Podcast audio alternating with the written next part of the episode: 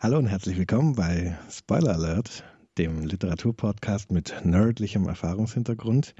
Ich bin Stefan bzw. Jabbo. Daniel hat mich ja letztes Mal mit beiden Sachen angesprochen, das können wir auch so weitermachen. Und mein Gesprächspartner heute ist wieder der Daniel. Hallo Daniel. Hallo Stefan. Und dann gebe ich dir auch direkt das Wort. Gut. Wir haben uns heute für ein ähm, etwas anderes Format entschieden als beim letzten Mal.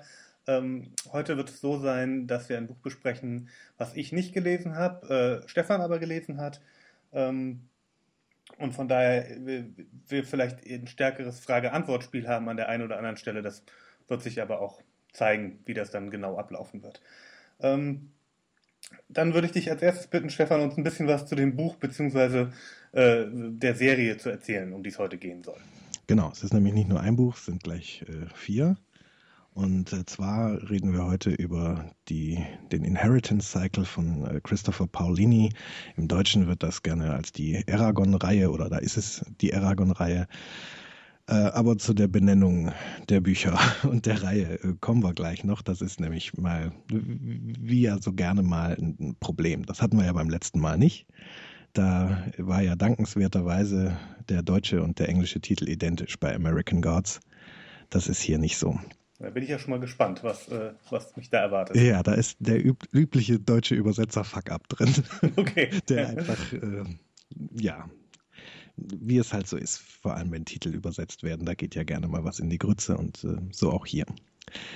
Gut, ähm, ich erzähle erstmal ein bisschen was zu dem Autor. Der mhm. junge Mann heißt Christopher Paolini und wenn ich junger Mann sage, meine ich junger Mann. Der ist nämlich äh, einen ganzen Tacken jünger als wir zwei alten Herren. Äh, der ist Jahrgang 1983. Oha. Genau, ist also ein junger Bursche und hat äh, dieses Buch oder das erste Buch aus der Reihe tatsächlich auch schon mit 15 angefangen zu schreiben. Ähm, mhm. Ich habe da diverse andere äh, Aussagen noch gelesen, nämlich dass er den ersten Band tatsächlich mit 15 fertiggestellt hat. Äh, genaue Zahlen habe ich dazu nicht gefunden. Äh, was wohl zu sein scheint, ist, dass er äh, mit seinem Highschool-Abschluss, der so ungefähr mit 15 gewesen sein oder der mit 15 gewesen ist, dass er da wohl angefangen hat, an Aragon zu arbeiten mhm. und veröffentlicht. Erstmalig wurde das Ganze dann 2002, da war er 19. So. Aber trotz allem äh, auf jeden Fall ein verdammt junges Erstlingswerk, also mhm. ein, ein Teenager-Autor. Ähm, ja, ich erzähle noch kurz so ein bisschen was zu ihm. Ist halt Amerikaner, ist äh, Kalifornien geboren, aber in Montana aufgewachsen. Okay.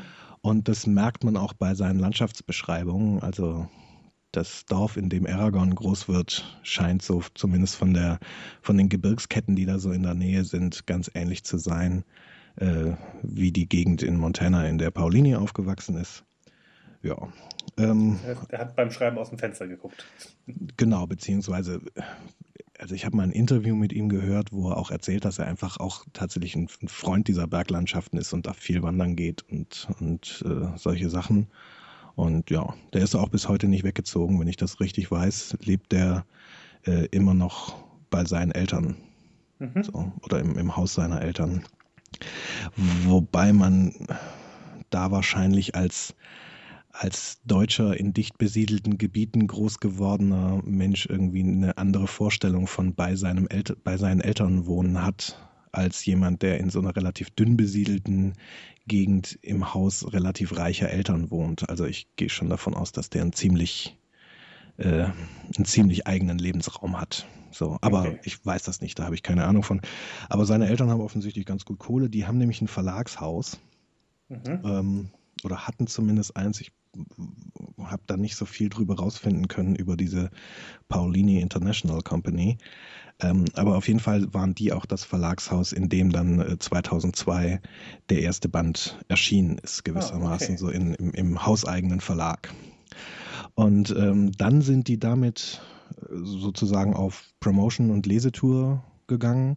Und dann ist ein größerer Verlag, ich weiß gerade gar nicht mehr welcher, äh, ein größerer Verlag dann eben auf ihn aufmerksam geworden und die haben dann einen Vertrag mit ihm abgeschlossen, dass er den Rest der Reihe, der damals schon als eine vierbändige Reihe geplant war, äh, dann eben äh, in, diesem, in diesem großen Verlag abschließen. Ich weiß gerade nicht mehr, welcher das war.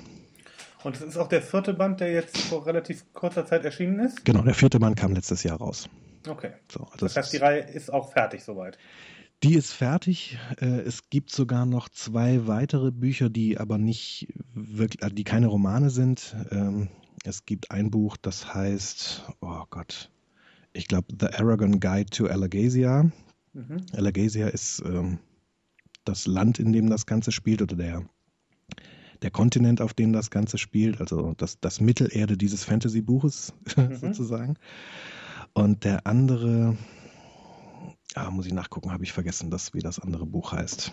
Also es gibt Ach, auf jeden ja. Fall noch so ein, äh, das ist so eine, so eine Art, äh, auch so ein Companion. So, mhm. so Können wir ja in die Shownotes packen. Genau, genau. Also das ist eben auch so ein, ja, so eine Sekundärliteratur zu der Reihe gewissermaßen. Mhm. Und dann gibt es Gerüchte, die Paulini auch selber, ah, jetzt weiß ich, wie es heißt, äh, Inheritance Almanac heißt das. Das ist mhm. wohl so ein, ähm, so ein Nachschlagewerk dazu. Äh, wobei man sich ja in Zeiten von Wikis, die fangetrieben sind, auch fragt, warum man sowas brauchen könnte. Aber na gut, für die, für die Oldschool-Leute wie Shadow, äh, äh, die nicht twittern und keine Wikis verwenden. Genau. Ich finde das auch immer ganz charmant. Ich würde das, glaube ich, auch äh, durchaus, könnte mir das durchaus vorstellen, da nochmal reinzugucken. Äh, ach so, so, eine, so, eine Papier, so ein Papieralmanach zu haben. Mhm. Ja, okay. Ja, also ich glaube, ich, ich stehe dann auch auf Such, Suchfunktionen und solche Dinge. Ja, gut, das stimmt natürlich. So. Naja, gut, wie auch immer. Auf jeden Fall äh, gibt es noch äh, Gerüchte über einen fünften Band, die, wie gesagt, Paulini selber durchaus mit anheizt, weil er bei fast jeder Gelegenheit laut drüber nachdenkt, was man denn in so einen fünften Band alles reinschreiben könnte oder was verschiedene Varianten wären. Also ähm, er hat sowohl gesagt, dass man quasi so eine Art Prequel machen könnte, wo ein äh, ein Charakter namens Brom, von dem werde ich nachher noch so ein bisschen erzählen, der so eine Art Lehrmeisterfigur darstellt in der Reihe, äh, wo man quasi dessen Abenteuer erläutern könnte. Mhm. Also so äh, ich, ich werde nachher ganz viel Star Wars Parallelen ziehen, aber also man könnte es mit Star Wars so vergleichen als äh, das Leben und die Abenteuer des jungen Obi-Wan Kenobi gewissermaßen. Ne? Also, aber ich meine, also gerade Star Wars ist ja nun eine cautionary tale, was Prequels angeht, würde ich sagen. Das stimmt. das stimmt. Aber vielleicht macht er es da ja besser. Und äh, andererseits, wenn man bei Star Wars wieder in die Romanreihen reinguckt, ähm, da gibt es zum Beispiel äh, so eine, so eine Romanreihe, die in der Lehrzeit von Obi-Wan spielt, also wo quasi Qui-Gon Jinn und sein mhm. Padawan Obi-Wan Kenobi unterwegs sind. Und äh, die sind zwar fürchterlich trashig geschrieben, also das ist halt echt so Groschenroman-Stil, aber die Storys sind eigentlich nicht schlecht, die da so erzählt werden. Das schon okay. Und wenn, wenn man anstattdessen sozusagen gesagt hätte, so, da setzt man jetzt mal einen Autor hin, der das so richtig kann und der schreibt einen anständigen Roman, na, das wäre schon okay. okay. Ähm, ja, gut, also auf jeden Fall ist das so eine Variante. Dann gibt es noch so eine Variante, so, ein, so eine Art äh, Zeit aus, aus, also ein Buch aus ganz alter Vorzeit zu schreiben, um mal wieder eine Star Wars Parallele zu ziehen. Das wäre so, so eine Tale of the Old Republic sozusagen. Mhm. Und äh, dann gibt es noch die Variante, äh, ein, ein, Buch, was in ähnlicher Zeit spielt und ähm, vielleicht sogar parallel zu diesem ganzen Konflikt, der in den vier Büchern abläuft und der aber ähm, sich um ganz andere Hauptcharaktere drumherum zieht, die quasi an anderer Stelle auch was Wichtiges bewegen mhm. und wo sich das so im Nachhinein zu, zu einer großen Story zusammenfügt. So. Was ja auch eine charmante Geschichte ist. Ja, das wird doch vielleicht auch äh, ein bisschen äh, durchsichtiger, was das sein könnte, wenn wir ein bisschen was zu dem, zu dem eigentlichen Buch oder zu der eigentlichen Reihe äh, wissen, oder? Genau, wobei dadurch, dass das eher alles Spekulation ist, äh, wird das nicht wirklich durchsichtiger. Aber trotz allem äh, ist es, glaube ich, sinnvoll, wenn wir jetzt mit dem genau. fünften Buch, was es ja gar nicht gibt, sondern zumindest noch nicht, wenn wir es dabei erstmal äh, belassen und uns lieber auf die existierenden Bücher konzentrieren. Ich wollte eine elegante äh, Rückführung äh, zum eigentlichen Thema des Podcasts machen. Das super, das war ja. elegant. Genau. Gut, ähm, es gibt ja, gibt ja quasi zwei Leitfragen, mit denen wir uns auseinandersetzen. Das eine ähm, ist, worum geht's? Und das andere ist, worum geht's wirklich? Und ähm, anfangen äh, werden wir mit der einfach zu beantwortenderen oder der einfacher zu beantwortenden, nämlich worum geht's? genau. Ähm, und, die ist äh, sehr leicht zu beantworten. Nicht mal, nicht mal rhetorisch in dem Fall, ich weiß es ja nicht. Also, genau. geht's? Naja, also es geht tatsächlich, also die Frage kann man sehr leicht beantworten, weil es geht um exakt dasselbe wie bei Star Wars. Es ist mhm. wirklich erstaunlich, wie viele, ähm, wie viele Parallelen es zwischen diesen beiden Geschichten gibt. Äh, wirklich überraschend ist das ja auch nicht, weil Star Wars ja eigentlich kein klassischer Science-Fiction-Film ist, sondern eher ein Fantasy, eine Fantasy-Geschichte, die in einem Science-Fiction-Setting stattfindet. Aber die ganzen Story-Elemente, die da drin sind, äh, ich sag nur der schwarze Ritter, ja, mhm. äh, die gehören ja eigentlich eher in, in Fantasy-Settings oder Märchen. Ja. Äh, George Lucas hat ja da lustig in diesem ähm, äh, der Heroes in, ta in, tausend Gestalten heißt es auf Deutsch, A Hero of a Thousand Faces äh, von Campbell heißt der Autor, glaube ich, mhm. gewildert. Der hat ähm, äh, Mythologien ausgewertet quasi. Okay. Und hat, hat quasi geguckt, was, wie, wie funktionieren diese Geschichten, was sind die Elemente dieser Geschichten und hat das quasi einmal generisch aufgeschrieben. Okay, das heißt, er hat da Tropes identifiziert sozusagen. Genau, sowas wie, genau. Tropes. Okay. Und dann ne, gibt es halt den, äh, den Call to Adventure und äh, den, den Talisman, den der, der, der Jugendliche ja oft kriegt, der äh, den Call to Adventure er, ent, äh, erhält. Und dann gibt es die Supernatural Aid und den, den alten weisen Magier und den schwarzen Ritter und naja, all diese Figuren halt. Ja.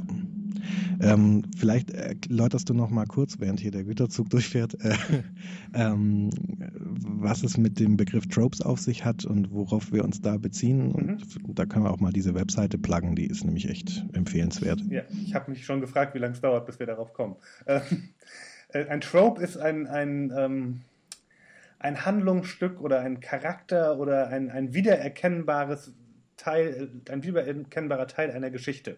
Ähm, also genau sowas wie ein schwarzer Ritter wäre ein Trope. Ähm, was man sozusagen identifizieren kann in unterschiedlichsten äh, Geschichten. Und es gibt eine Webseite, das ist auch ein Wiki, tvtropes.org ist das, äh, die äh, in einer Detailverliebtheit ähm, alle möglichen Tropes zu allen möglichen Dingen rauf und runter buchstabieren. Es gibt ein, ein äh, es gibt eine Seite, eine eigene Seite, TV Tropes Will Ruin Your Life, weil man da wirklich extrem viel Zeit drin verbringen kann, ähm, sich über alles Mögliche äh, äh, zu informieren. Und es gibt einen sehr schönen Tipp, nämlich nicht mit Tabs zu arbeiten beim Surfen. Ähm, weil man nämlich einfach denkt, so, was ist das denn, was ist das denn, was ist das denn, was ist das denn und wirklich 30 Tabs aufhat und wenn man die zumachen will, natürlich wieder 30 neue aufmacht und es ist wirklich ein, ein, wenn ihr mal ein bisschen Zeit habt oder wenn du mal ein bisschen Zeit hast oder ich ein bisschen mehr Zeit habe, dann äh, kann man sich da wirklich austoben. Das ist äh, sehr schön. Ja, ist auch ein, ja. ein fürchterliches Prokrastinationswerkzeug. Genau. Also äh, ich habe ja letztens diesen tollen äh, Begriff äh, gehört oder gelesen mit dem I put the pro in procrastination. Äh, wenn man also wirklich profimäßig prokrastinieren will, dann kann man das gerne bei TV-Tropes machen. Das äh, lohnt sich. Genau. Also, aber jedenfalls, äh, wir wissen, wir sind jetzt so weit gekommen, ähm, okay, Aragorn ist irgendwie wie Star Wars. Genau. Äh, und zwar wie alte Star Wars oder neue Star Wars oder alle Star Wars? Ähm, wie die alten Star Wars. Mhm. So, okay. Also der, der, eines der wesentlichen Story-Elemente, um mal gleich äh, auch ein Beispiel für so ein Trope zu bringen, ist eben der Farmboy. Ja, also mhm. ähm, der Junge, der in einfachen Verhältnissen auf einer Farm aufwächst und der dann aber durch widrige, ähm, widrige Umstände, meist unfreiwillig, in einen großen Konflikt reingezogen wird und dort zum Helden wird. Ja, mhm. das passiert Luke Skywalker und Aragorn passiert das auch. Ja, okay. das ist also schon mal was, das ist identisch. Ähm, obendrein ist auch identisch, dass es beides sich um Waisenkinder handelt. Ja, Luke Skywalkers Eltern existieren ja nicht mehr, soweit sie wissen also soweit er weiß. Ähm, und äh, Aragons Eltern sind, ähm, soweit ihm das bekannt ist, auch tot. Also seine Mutter ist tot, das weiß er. Ähm, mhm. Und wer sein Vater ist, weiß er einfach nicht. Und ähm, also die, was er, was er über seine Eltern weiß, ist, dass seine Mutter ähm, in relativ jungen Jahren aus dem Dorf, in dem er äh, groß geworden ist, Kabahal heißt das, ähm, aus dem Dorf ist sie irgendwann weggegangen und kam dann irgendwann schwanger wieder und hat äh, Eragon dann eben okay. dort gekriegt im, im Haus ihres, äh, ihres Bruders und ist äh, bei der Geburt verstorben. Und dann wächst er also im Haus seines Onkels auf. Und das ist ja auch eine Parallele äh, zu, Zu Star Wars. zu Star Wars, genau. Also Mhm. Luke Skywalker geht das ja genauso bis hin zu dem Punkt, also auch wenn seine Mutter, also seine Mutter ist ja auch bei seiner Geburt gestorben, Mhm. ähm, wenn auch nicht im Haus des Onkels, aber naja, das haut ja alles trotzdem ungefähr so Genau, hin. also die, die, die, trotzdem ist sozusagen die grobe Situation, der, der Trope ist irgendwie schon ähnlich. Genau, also das ist tatsächlich ein, ein sehr ähnliches Setting. Äh, was ein Unterschied ist, ist, äh, dass Luke Skywalker nicht das einzige, äh, Luke Skywalker ist ja das einzige Kind in diesem Haus und ähm, das ist bei Aragorn nicht der Fall. Der hat einen äh, Cousin, der im Prinzip wie sein großer Bruder im Prinzip aufwächst. Also die wachsen als Brüder auf und ähm, Aragorn weiß auch relativ lange gar nicht, dass er nicht Garrows Sohn ist, sondern sein Neffe. Das kriegt Mhm. er erst gesagt, als er so, boah, ich glaube, zehn Jahre oder sowas alt ist. Also das äh, kriegt man auch nur in der Rückblende mit, deswegen weiß ich Ah, das okay. Alter nicht so genau. Ähm, ja, also die denken relativ lange, dass sie Brüder sind und sind aber halt Cousins, aber verhalten sich wie Brüder zueinander. Dieser Bruder äh, heißt Roran oder Roran, je nachdem, wie man das ausspricht. Da muss ich jetzt schon mal kurz abschweifen in diese ganze Sprachgeschichte. Okay, schweif mal. äh, genau, also ähm, ja, ich mache mal gerade den großen Bogen. Also erstmal kann man sagen, die, diese Bücher sind ja vier Stück und die ganze Reihe nennt sich im Englischen äh, Inheritance, also Erbe, Vermächtnis. Mhm. Und im Deutschen ist es eben die Aragon-Reihe. Und Ja. ähm, die haben im Englischen einfach nur ein Worttitel. Der erste Band heißt äh, Aragon, der zweite heißt Eldest, also der Älteste. Älteste? Ähm, der dritte Band heißt Brissinger. Das ist ein Wort aus einer Sprache, die in, äh, in Alagasia gesprochen wird. Da sage ich nachher noch relativ viel zu, weil das eine sehr wichtige Sprache ist. Äh, das ist nämlich das Wort für Feuer. Mhm. Und äh, das, der vierte Band heißt dann Inheritance, also Erbe, Okay. Vermächtnis. Und ähm, das, das erste Buch gewissermaßen, als das rauskam, das hieß halt Aragon und dann hatte das Mhm. so einen Untertitel Inheritance. Ja, und das war gewissermaßen der Titel dieses Zyklus, dieser Reihe, die da geplant war. Aragorn aus der Reihe Inheritance. Exakt. Quasi. Ne? Also das wurde so wie so ein Untertitel da dran gepackt, aber war halt gewissermaßen der Reihentitel. Und das ist bei dem deutschen Verlag als ein Untertitel behandelt worden, weil die auch gar nicht Mhm. wussten, was da die Pläne sind und so. Und das finde ich irgendwie Jahr 2002 finde ich das auch echt einen, einen, unheimlichen Lapsus, sowas nicht zu wissen. Also man muss doch, wenn man sich als deutscher Verlag die Rechte für so eine Buchreihe kauft, muss man doch ungefähr mal mit dem amerikanischen Verlag oder englischsprachigen Verlag Rücksprache halten und sagen, hier, wie ist denn da die Planung und ist das ein Untertitel oder ist das ein Reihentitel und wie sieht denn das alles aus? Weil der große Fuck-up ist folgendermaßen passiert. Äh, Die haben dann quasi das Buch im Deutschen betitelt mit Aragon, Untertitel Mhm. Das Vermächtnis der Drachenreiter. So, Der, der, der Titel gibt mir ja schon so den Rest, ne? Aber das. Äh, Mal davon abgesehen, Thema. ist das auch wieder so ein, wieso macht man aus, naja, Mhm. genau. ähm, da kommen wir, wenn wir mal über Stephen King sprechen, nochmal ganz böse drauf. Ja, ähm, und das ist sozusagen dann das, das Namensschema für die deutschen Bände geworden. Mhm. Äh, Aragon wurde zum Reihentitel. Jedes Buch heißt erstmal Aragon im Deutschen. Und dann kommt so ein Untertitel drunter, der diese Form der oder das oder die irgendwas, der Mhm. oder das oder die, also ein Genitiv von irgendwas. Ja? Und das Mhm. heißt, der erste Band heißt Aragon, das Vermächtnis der Drachenreiter. Der zweite Band, Eldest, heißt Aragon, der Auftrag des Ältesten. Gottes Willen. Ja. Der dritte Band heißt Aragon, die Weisheit des Feuers. Und der Mhm. vierte Band heißt, und da kamen sie dann so richtig ins Schleudern. Scheiße, jetzt heißt das hier Inheritance. Mhm. Das ist jetzt eigentlich das Vermächtnis der Drachenreiter, müssten wir es jetzt eigentlich nennen. Ja. Aber so haben wir dummerweise schon das erste Buch So genannt. haben wir Idioten aber, weil wir den Serientitel missverstanden haben, schon das allererste Buch genannt. Und da waren sie jetzt echt in so einer Situation, so was machen wir denn jetzt? Und dann haben die sich einen völlig hanebüchenden Titel hergeholt, nämlich Aragon, das Erbe der Macht. Und, das ist doch schön. Und wo diese Macht herkommt auf einmal, also außer aus der Star Wars-Parallele, kann ich mir ehrlich nicht erklären. so. Es ist, ja, es ist. Es ist mir aber auch echt ein Rätsel, warum so ein Verlag dann, also ne, spätestens wenn er das zweite Buch übersetzt und feststellt, oh, da haben wir echt Mist gemacht, äh, nicht ab der nächsten Auflage das Ding einfach anders nennt. Ja.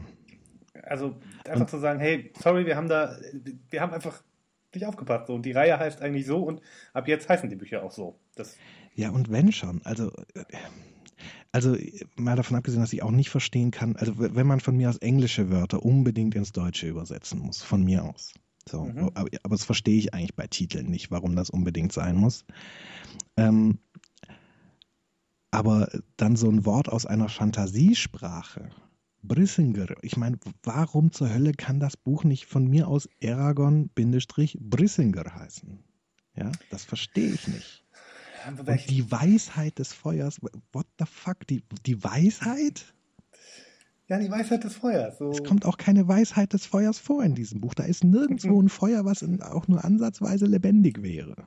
Ja, also also ich, ich, ich, glaube aber über die, die Fuck-Ups deutscher Buchtitel oder deutscher Übersetzung könnten wir auch echt einen eigenen Spoiler-Alert äh, äh, machen. Ja, wo äh, bei Filmtiteln, glaube ich, ergiebiger ist. genau. Also da kann ich mich, mich auch in Rage drüber reden. Das, äh, ja, gut. Äh, also, aber okay, aber Drachen wäre jetzt mal so mein nächstes Stichwort, glaube ich. Exactly. Ähm, noch kurz zu der, zu der Frage, wie man diese Namen ausspricht. Also ich habe die Bücher inzwischen alle auf Englisch, ähm, Englisch gelesen. Äh, ursprünglich habe ich mit Deutsch angefangen. Äh, die sind übrigens gut auf Deutsch lesbar, also die mhm. Übersetzung an sich ist nicht schlecht. Ich lese aber grundsätzlich Bücher, wenn ich die, die Sprache, in der sie geschrieben wurde, beherrsche, dann lese ich sie lieber in der Sprache, weil bei Übersetzungen halt doch immer was verloren geht. Aber es ist bei den Büchern jetzt nicht so wie bei manch anderem Buch, wo man die Hände über den Kopf zusammenschlägt mhm. und sich fragt, so, hallo, wer hat das denn verbrochen? Das klang jetzt lustigerweise so, als ob du irgendwie fünf Sprachen äh, fließend sprichst, äh, in denen du deine Bücher im Original lesen kannst. Na, fünf sind es nicht, aber also ich lese halt Bücher auf, auf Deutsch und Englisch und Niederländisch und Esperanto. Das ist doch schon, ja, das ist doch schon fast fünf. Okay, also, ja. Das kann gut. man doch, kann man doch äh, sehen lassen. Ja, okay. Ähm, wobei Deutsch und Niederländisch, naja, gut, jetzt hauen mich die Niederländer, wenn ich das sage. Egal. Ähm, wo war ich? Ach ja, genau, bei der Aussprache dieser Namen. Ähm, und ich habe auch inzwischen eben ein Interview mit Christopher Paulini gehört, wo ich höre, wie er viele dieser Namen ausspricht und an diese Aussprache halte ich mich. Aber es kann sein, dass viele, die das deutsche Hörbuch gehört haben, was ziemlich gut ist und was mhm. ziemlich gut produziert ist, ähm, und dessen einziges Manko für mich ist, dass die Namen so deutsch ausgesprochen werden, dass die äh, quasi sich ein wenig jetzt an meine Aussprache der, der Namen stoßen. Da bitte ich dann also um Entschuldigung. Ich spreche die alle sehr englisch aus, weil das, ich habe die in dieser Sprache gelesen und stelle mir die Namen dann eben auch so vor. Ähm, das deutsche Hörbuch übrigens ist ähm, von Andreas Fröhlich gesprochen, also der Sprecher von Bob bei den drei Fragezeichen. Okay. Genau. Und der macht das echt gut, der liest das ziemlich gut vor. Am Anfang dachte ich so, ui, Andreas Fröhlich, so sehr ich den mag, aber als Vorleser ist der doch bestimmt eine Schlaftablette. Mhm. Und man denkt es auch am Anfang, aber er kommt dann echt gut, gut rein und äh, haucht den Charakteren ganz gut Leben ein. Das ist, ist völlig in Ordnung. Mhm. Gut, also, sein Bruder. Ich, genau, ich würde dann nochmal auf die Frage, worum geht es, zurückkommen wollen. Und danke, danke. Hier, hier, hier wie Abschweifungen. Genau. ähm, ja, also, äh, sein Bruder heißt also Roran und äh, die beiden leben da auf der Farm. Ähm, Roran ist so der Prototyp des ältesten Sohns eines Farmers, der will selber auch Farmer werden, ist ein total mhm. bodenständiger Kerl und so. Und Aragorn ist eher er hat, hat eher den Kopf in den Wolken, wie Luke Skywalker ja auch, träumt ja. durchaus auch von, von fernen Ländern und so weiter. Also hört auf jeden Fall den Baden, die so ins Dorf kommen und da singen gerne mal zu. Und äh, er ist vor allem ein, ein guter Jäger. So, mhm. Der ist einer der wenigen, die sich trauen, in so einen nahegelegenen Gebirgszug namens The Spine, ich glaube im Deutschen ist das der Buckel, ähm, zu gehen. Das ist ein relativ gefährlicher Gebirgszug, wo es viele wilde Tiere gibt und so weiter. Aber ähm, er kann dahin und er jagt da und ähm, kommt auch immer wohlbehalten zurück. Mhm. Ähm, und eines Tages ist er da eben auf der Jagd und äh, dann macht es auf einmal einen riesen Knall, ähm, so ähnlich wie so ein wie so ein Überschallknall kann man sich das vorstellen und dann mhm. liegt da auf einmal so ein ganz glatter blauer Stein auf einer Lichtung. Und ähm, man hat als Leser zu dem Zeitpunkt schon eine Idee, wo dieser Stein herkommt, weil es, oder man weiß ziemlich genau, wo dieser Stein herkommt, weil es das Buch beginnt mit einer Schlacht zwischen äh, einer Gruppe von, äh, ich glaube, sie haben es mit Elfen übersetzt und nicht mit Elben wie im Herr der Ringe, aber im Englischen sind es halt Elves, auch mit V äh, dann der, das Mehr, der Mehrzahl gebildet.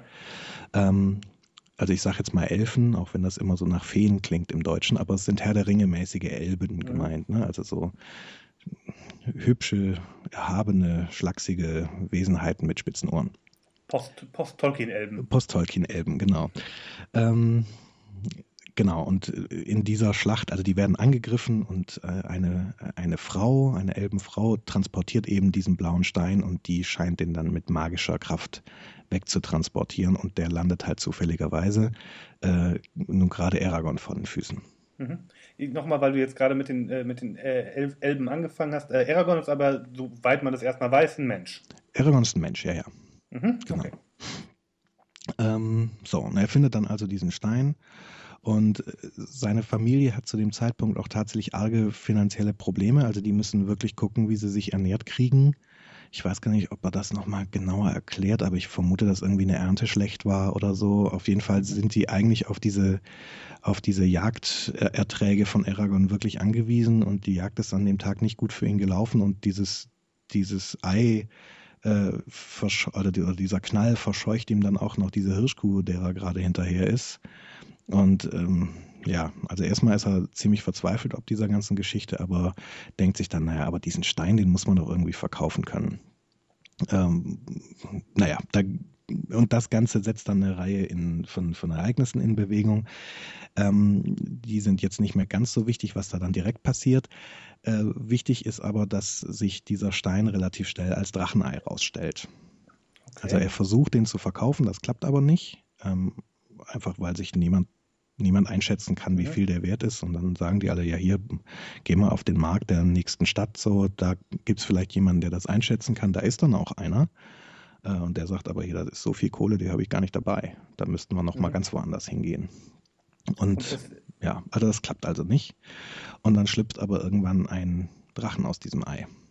Und ist denn, äh, ist denn in der Welt äh, bekannt, dass es Drachen gibt? Ja, Genau. Okay, also ein Drachenei ist zwar vielleicht was Wertvolles und Besonderes, aber es ist jetzt nicht so, äh, dass alle völlig erstaunt sind, dass, äh, äh, dass es Dracheneier gibt. Genau, also ob der Existenz sind sie sich, also dass es überhaupt Drachen gibt, das wissen alle, mhm. aber eigentlich sind alle davon sofern jemand überhaupt noch da großartig was drüber weiß, also die, die Bescheid wissen über die Drachen, gehen eigentlich davon aus, dass sie im Wesentlichen ausgestorben sind. Okay. Es ist so, dass diese, dieses Land, Alagasia heißt das, ähm, das ist ein Empire übrigens, da haben wir auch schon die nächste äh, Parallele zu Star Wars. Mhm. Die wurde, das war über Jahrtausende hinweg ein friedliches Königreich, nächste Parallele zu Star Wars mit der alten Republik, mhm. und wurde von einem Orden von magiefähigen äh, Wesen ähm, nicht regiert, aber die haben, die waren dafür zuständig, den Frieden zu erhalten. Die haben den Laden da zusammengehalten. Genau, also da sind die Jedi gewissermaßen mhm. unterwegs. Und dieser Orden, das war eben der Orden der Drachenreiter. Die haben über Jahrtausende hinweg äh, da den, den Frieden gesichert. Okay. Ähm, Genau, da passiert dann auch. Ich, ich habe einen Verdacht, wer Aragons Vater sein könnte. ja, ja, warte, da, da gibt es ein paar Twists drin. Ähm, ja, jedenfalls ähm, gab es dann einen Drachenreiter, nämlich Galbatorix heißt der.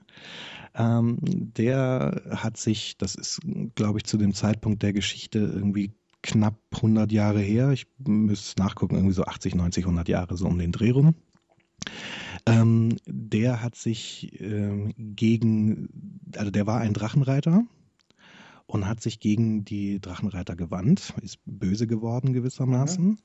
hat 13 Verbündete um sich geschart und hat und diese 14 bösen Drachenreiter gemeinsam äh, haben dann äh, es geschafft, von innen heraus diesen Drachenreiterorden zu zerstören. Und ähm, und Galbatorix hat die Macht übernommen und ist jetzt mhm. quasi der der, also obwohl es ein, ein, genau, also obwohl es ein Empire ist, nennt, nennen sie ihn King. So, mhm. also er ist der König. Ähm, ja, aber er ist gewissermaßen, um wieder die Star Wars Parallele aufzumachen, er ist der, der Obermagier und böser Herrscher. Mhm. So, also wie der Imperator bei Star Wars. Darth Vader wird auch relativ schnell schon mit ins Boot geführt. Äh, der Mann heißt Morzan und ist gewissermaßen der, der erste gewesen, äh, den er da so davon überzeugt gekriegt hat, sich gegen die Drachenreiter zu wenden. Ähm, ja, und dann gab es eben noch zwölf andere. Der erste unter den, äh, äh, den gefallenen Engeln quasi. Genau, der erste der dunklen Jedi. Mhm. ja. Lucifer. Genau, sozusagen. Ähm, und die haben bei diesem Krieg gegen die, äh, gegen die Drachenreiter ähm, dann eigentlich alle Dracheneier zerstört, die es mhm. noch, die es noch gab. Alle Drachenreiter und auch die zugehörigen Drachen, die sich nicht auf ihre Seite geschlagen haben, äh, wurden äh, getötet. Und übrig geblieben sind nur noch drei Dracheneier, die sich alle in äh, Galbatorix Händen befinden. Mhm. So. Und dementsprechend ist also die Existenz eines Dracheneis, was da auf einmal so einem jungen Spund wie Aragorn in die Finger fällt, schon etwas sehr Besonderes. So. Jetzt, dann muss ich jetzt tatsächlich aber nochmal gerade nachfragen, äh, rein zum Verständnis, diese, diese Schlacht, die du vorhin erwähnt hast, wo die, wo die Elbenmagierin dieses Drachenei weg, äh, weg teleportiert, ähm, die, die find, ist zeitgleich zu der Geschichte. Oder? Ja. Okay. Die findet zeitgleich statt. Also Aragorn ist gerade auf der Jagd und mhm. ungefähr zeitgleich äh, reiten diese Elben da irgendwo anders durch den Wald und werden dann eben von einem, von einem Shade, also einem Schatten, das ist ein magisches Wesen, da muss ich nachher noch ein bisschen was zu erklären. Und von einer, äh, von einer Horde von Urgles, das sind so die Orks gewissermaßen, mhm. äh, kann man sich auch wie Orks vorstellen, nur mit so Widderhörnern am Kopf. Mhm. Ähm, also so halt ne, das generische Kanonenfuttermonster. Ähm, Gibt es viele von, braucht man nicht. Genau.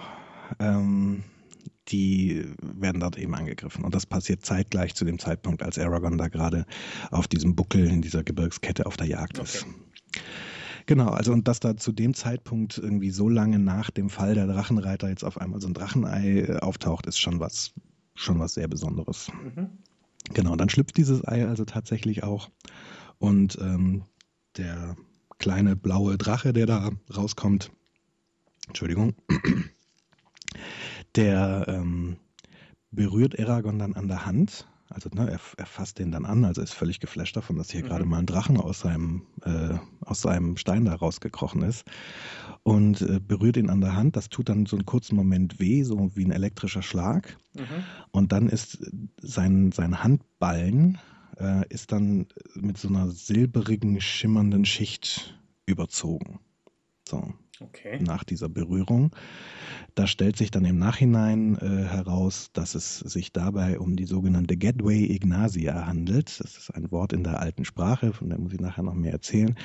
Das ist wohl so ein ja, so ein Zeichen, das alle Drachenreiter tragen. Also wenn quasi sich ein Drache mit dir verbündet oder mit dir mhm. verbindet eher und, ähm, und dich zu seinem Reiter macht, äh, dann hast du dann halt eben diese silbrige, diese silbrige Handfläche. Ganz absurd. Ich habe gestern Abend die erste Hälfte von, äh, von dem Green Lantern Film gesehen. Mhm. Ich hab, fand ihn so langweilig, dass ich ihn dann wieder ausgemacht habe. Ähm, aber dieses, dieses Moment von da sind es Ringe, die Ringe suchen sich ihre Träger quasi aus und äh, im Moment, in dem Moment, in dem der Ring an den, äh, an den Träger kommt und dann noch mit der Lampe äh, Verbindung aufnimmt, entsteht auch so eine Sorte kosmische Verbindung, die sich auch die sich ganz ähnlich äußert. Ja. Das, das, deshalb schubt mir das gerade im Kopf rum. Genau, ja, also das ist nicht verwunderlich, weil genau so ist das auch gedacht. Also da mhm. wird auch tatsächlich eine telepathische Verbindung aufgebaut. Die Drachen können nicht in dem Sinne sprechen, aber sie können telepathisch kommunizieren. Mhm. Das kann der Drache zu dem Zeitpunkt noch nicht. Der ist ja noch ganz klein und so und äh, äh, Aragorn füttert das. Also das ist auch so Größenordnung, so eine ein Kätzchen, ein, ein, ein neugeborenes Kätzchen. So groß ist der Drache zu dem Zeitpunkt. Aragorn hat ein neues Haustier, könnte man sagen. Genau. Und er ist, er kommt halt da gar nicht klar und äh, befürchtet halt, wenn er jetzt seinem Onkel oder seinem Cousin was davon sagt, dass das, äh, dass er da ordentlich Ärger für bekommen könnte und versteckt den Drachen dann halt. Mhm. Äh, füttert ihn. Äh, der Drache wächst sehr, sehr, sehr, sehr schnell. Und ähm, kann dann auch irgendwann im Buckel für sich selbst jagen. Und äh, ich glaube, wenn ich es richtig erinnere, baut Aragorn dem Drachen ein Baumhaus. Das ist auch sehr lustig. ähm, ja. Ähm, irgendwann fängt der Drache dann an, ähm, mit ihm zu kommunizieren. Und in der Zwischenzeit hat er schon in dem nächsten Dorf ähm, mit einem alten Geschichtenerzähler namens Brom gesprochen.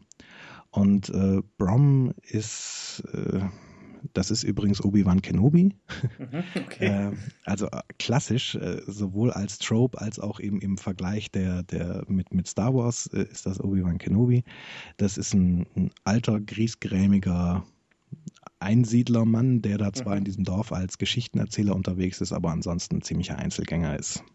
Mhm. Und ähm, naja, und der erzählt bei so einem Volksfest dann oder bei einem großen Markt, äh, erzählt der äh, auch so die, die Tale von den Dragon Riders, also diese, diese Geschichte, mhm. äh, die ich vorhin erzählt habe, also wie das dann war mit, mit Galbatorix und so weiter. Und ähm, erzählt auch, ich weiß gar nicht, erzählt er an der Stelle schon, dass eins der Dracheneier gestohlen wurde? Glaube nicht. Ich glaube, das kommt erst im Nachhinein raus, dass es sich bei diesem Ei gewissermaßen um eins dieser drei Eier handelt, was aber eben gestohlen mhm. wurde. Und ähm, naja, und Aragorn merkt dann, okay, der weiß offensichtlich als Geschichtenerzähler viel über diese, diese Drachenreiter und ja. versucht dann heimlich, also möglichst ohne Verdacht zu erwecken, rauszufinden, so wie ernährt man eigentlich so einen Drachen und worauf muss man da achten und wie groß werden die eigentlich und solche Dinge. Und das funktioniert auch ganz hervorragend. Also äh, ist völlig unauffällig wahrscheinlich. Genau, ne? total unauffällig und das merkt man auch als Leser sofort, so dass, dass Brom den Braten ziemlich riecht. Mhm. Ähm, aber trotzdem gibt, äh, gibt Brom bereitwillig Auskunft und äh, scheint zwar so ein bisschen Verdacht geschöpft zu haben, aber lässt ihn dann irgendwie wieder gehen. Ähm, ja, und dann irgendwann äh, kommuniziert der Drache also mit ihm und dann äh, bestellt er auch, äh, genau, dann diskutieren sie über Namen und dann fängt er an, so verschiedenste Namen vorzuschlagen, die Brom ihm genannt hat, wie diese alten Drachen alle hießen. Mhm. Und der Drache lehnt aber ein nach dem nächsten ab und so und äh, bis Aragorn dann irgendwann schnallt, so, oh, es ist ein Mädchen, so, und äh, dann fängt er eben, fängt er eben den, den, einzigen weiblichen Drachennamen, den er noch in Erinnerung hat, nämlich Saphira, ähm, den nennt er dann und damit ist sie dann auch einverstanden. So, es ist eine ziemlich coole Szene, weil das mhm. so, weil er halt so extrem auf dem Schlauch steht und die Möglichkeit, dass das ein weiblicher Drache sein könnte, so als 15-jähriger Junge oder 14 ist er, glaube ich, zu dem Zeitpunkt, überhaupt nicht auf dem Zettel hat. So. Ja, kommt ihm gar nicht in den Sinn irgendwie. Genau, also das ist, das ist echt knuffig gemacht. Ja, dann geht's relativ schnell anbei. Ähm, es kommen dann eben äh, die Schergen des Königs und äh, sind auf der Suche nach diesem Drachenei und dann geht es relativ schnell, ne? also im Prinzip die, die Stormtroopers kommen äh, auf der Suche nach den Druiden. Ach, weil, weil, weil sozusagen im Palast bekannt ist, dass das Drachenei äh, geklaut worden ist und die suchen jetzt das Ei. Genau, also dieser Diebstahl ist schon relativ lange her, aber mhm. trotzdem haben die halt, also daher auch diese Schlacht, daher wurde diesen, diesen äh, Elben ja auch aufgelauert. Mhm. Ähm, also äh, das wird erst später klar, aber es ist also so, dass sich gewissermaßen die, ähm, dass dieses Drachenei regelmäßig zwischen zwei verschiedenen Orten hin und her transportiert wird. Ähm, und das haben die halt rausgefunden und haben den dann dort aufgelauert. Mhm. So.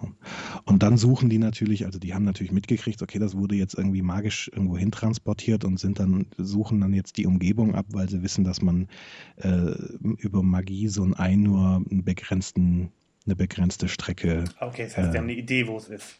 Naja, sie haben einen Radius gewissermaßen. Mhm. Und, ich hatte äh, gerade sowas von, wie, wieso kommen die jetzt genau in dem Dorf vorbei? Ja, also sie haben einen Radius und es ist auch so, dass natürlich diese, die Tatsache, dass da jemand rumläuft und versucht, so einen Stein zu verkaufen, das hat sich offensichtlich auch irgendwie rumgesprochen und das hat zumindest den Leuten, die da eh gerade auf der Suche nach genau so einem Stein sind, nach so einem Ei sind, äh, dann auch dazu gebracht, mhm. Äh, relativ gezielt diesem Hinweis nachzugehen. Mhm. Äh, da kommen also auf jeden Fall Schergen des Königs, das sind die, die Razak, die werden auch noch wichtig, das sind auch magische Wesen, die sehen zu dem Zeitpunkt relativ menschenähnlich aus. Ähm, es ist aber im Nachhinein, äh, stellt man fest, die sind alles andere als Menschen. Ähm, und äh, ja, das sind gewisse. Wäre ja jetzt. Bitte? Nee, Entschuldige. Ich wollte gerade sagen, dann wäre ja jetzt eigentlich Auftritt Han Solo angesagt. Nein, nein, nein, nein, nein. Jetzt müssen erstmal noch äh, müssen erstmal die Stormtroopers noch das Haus des Onkels zerstören. Oh, Verzeihung, ja, stimmt. Ne? Und genau das passiert auch. Also diese Razak äh, bringen dann also seinen Onkel um und äh, zerstören auch das Haus. Roran überlebt, überlebt das Ganze, weil der äh, inzwischen das Haus verlassen hat, um irgendwo, äh, ich glaube, bei einer Mühle zu arbeiten.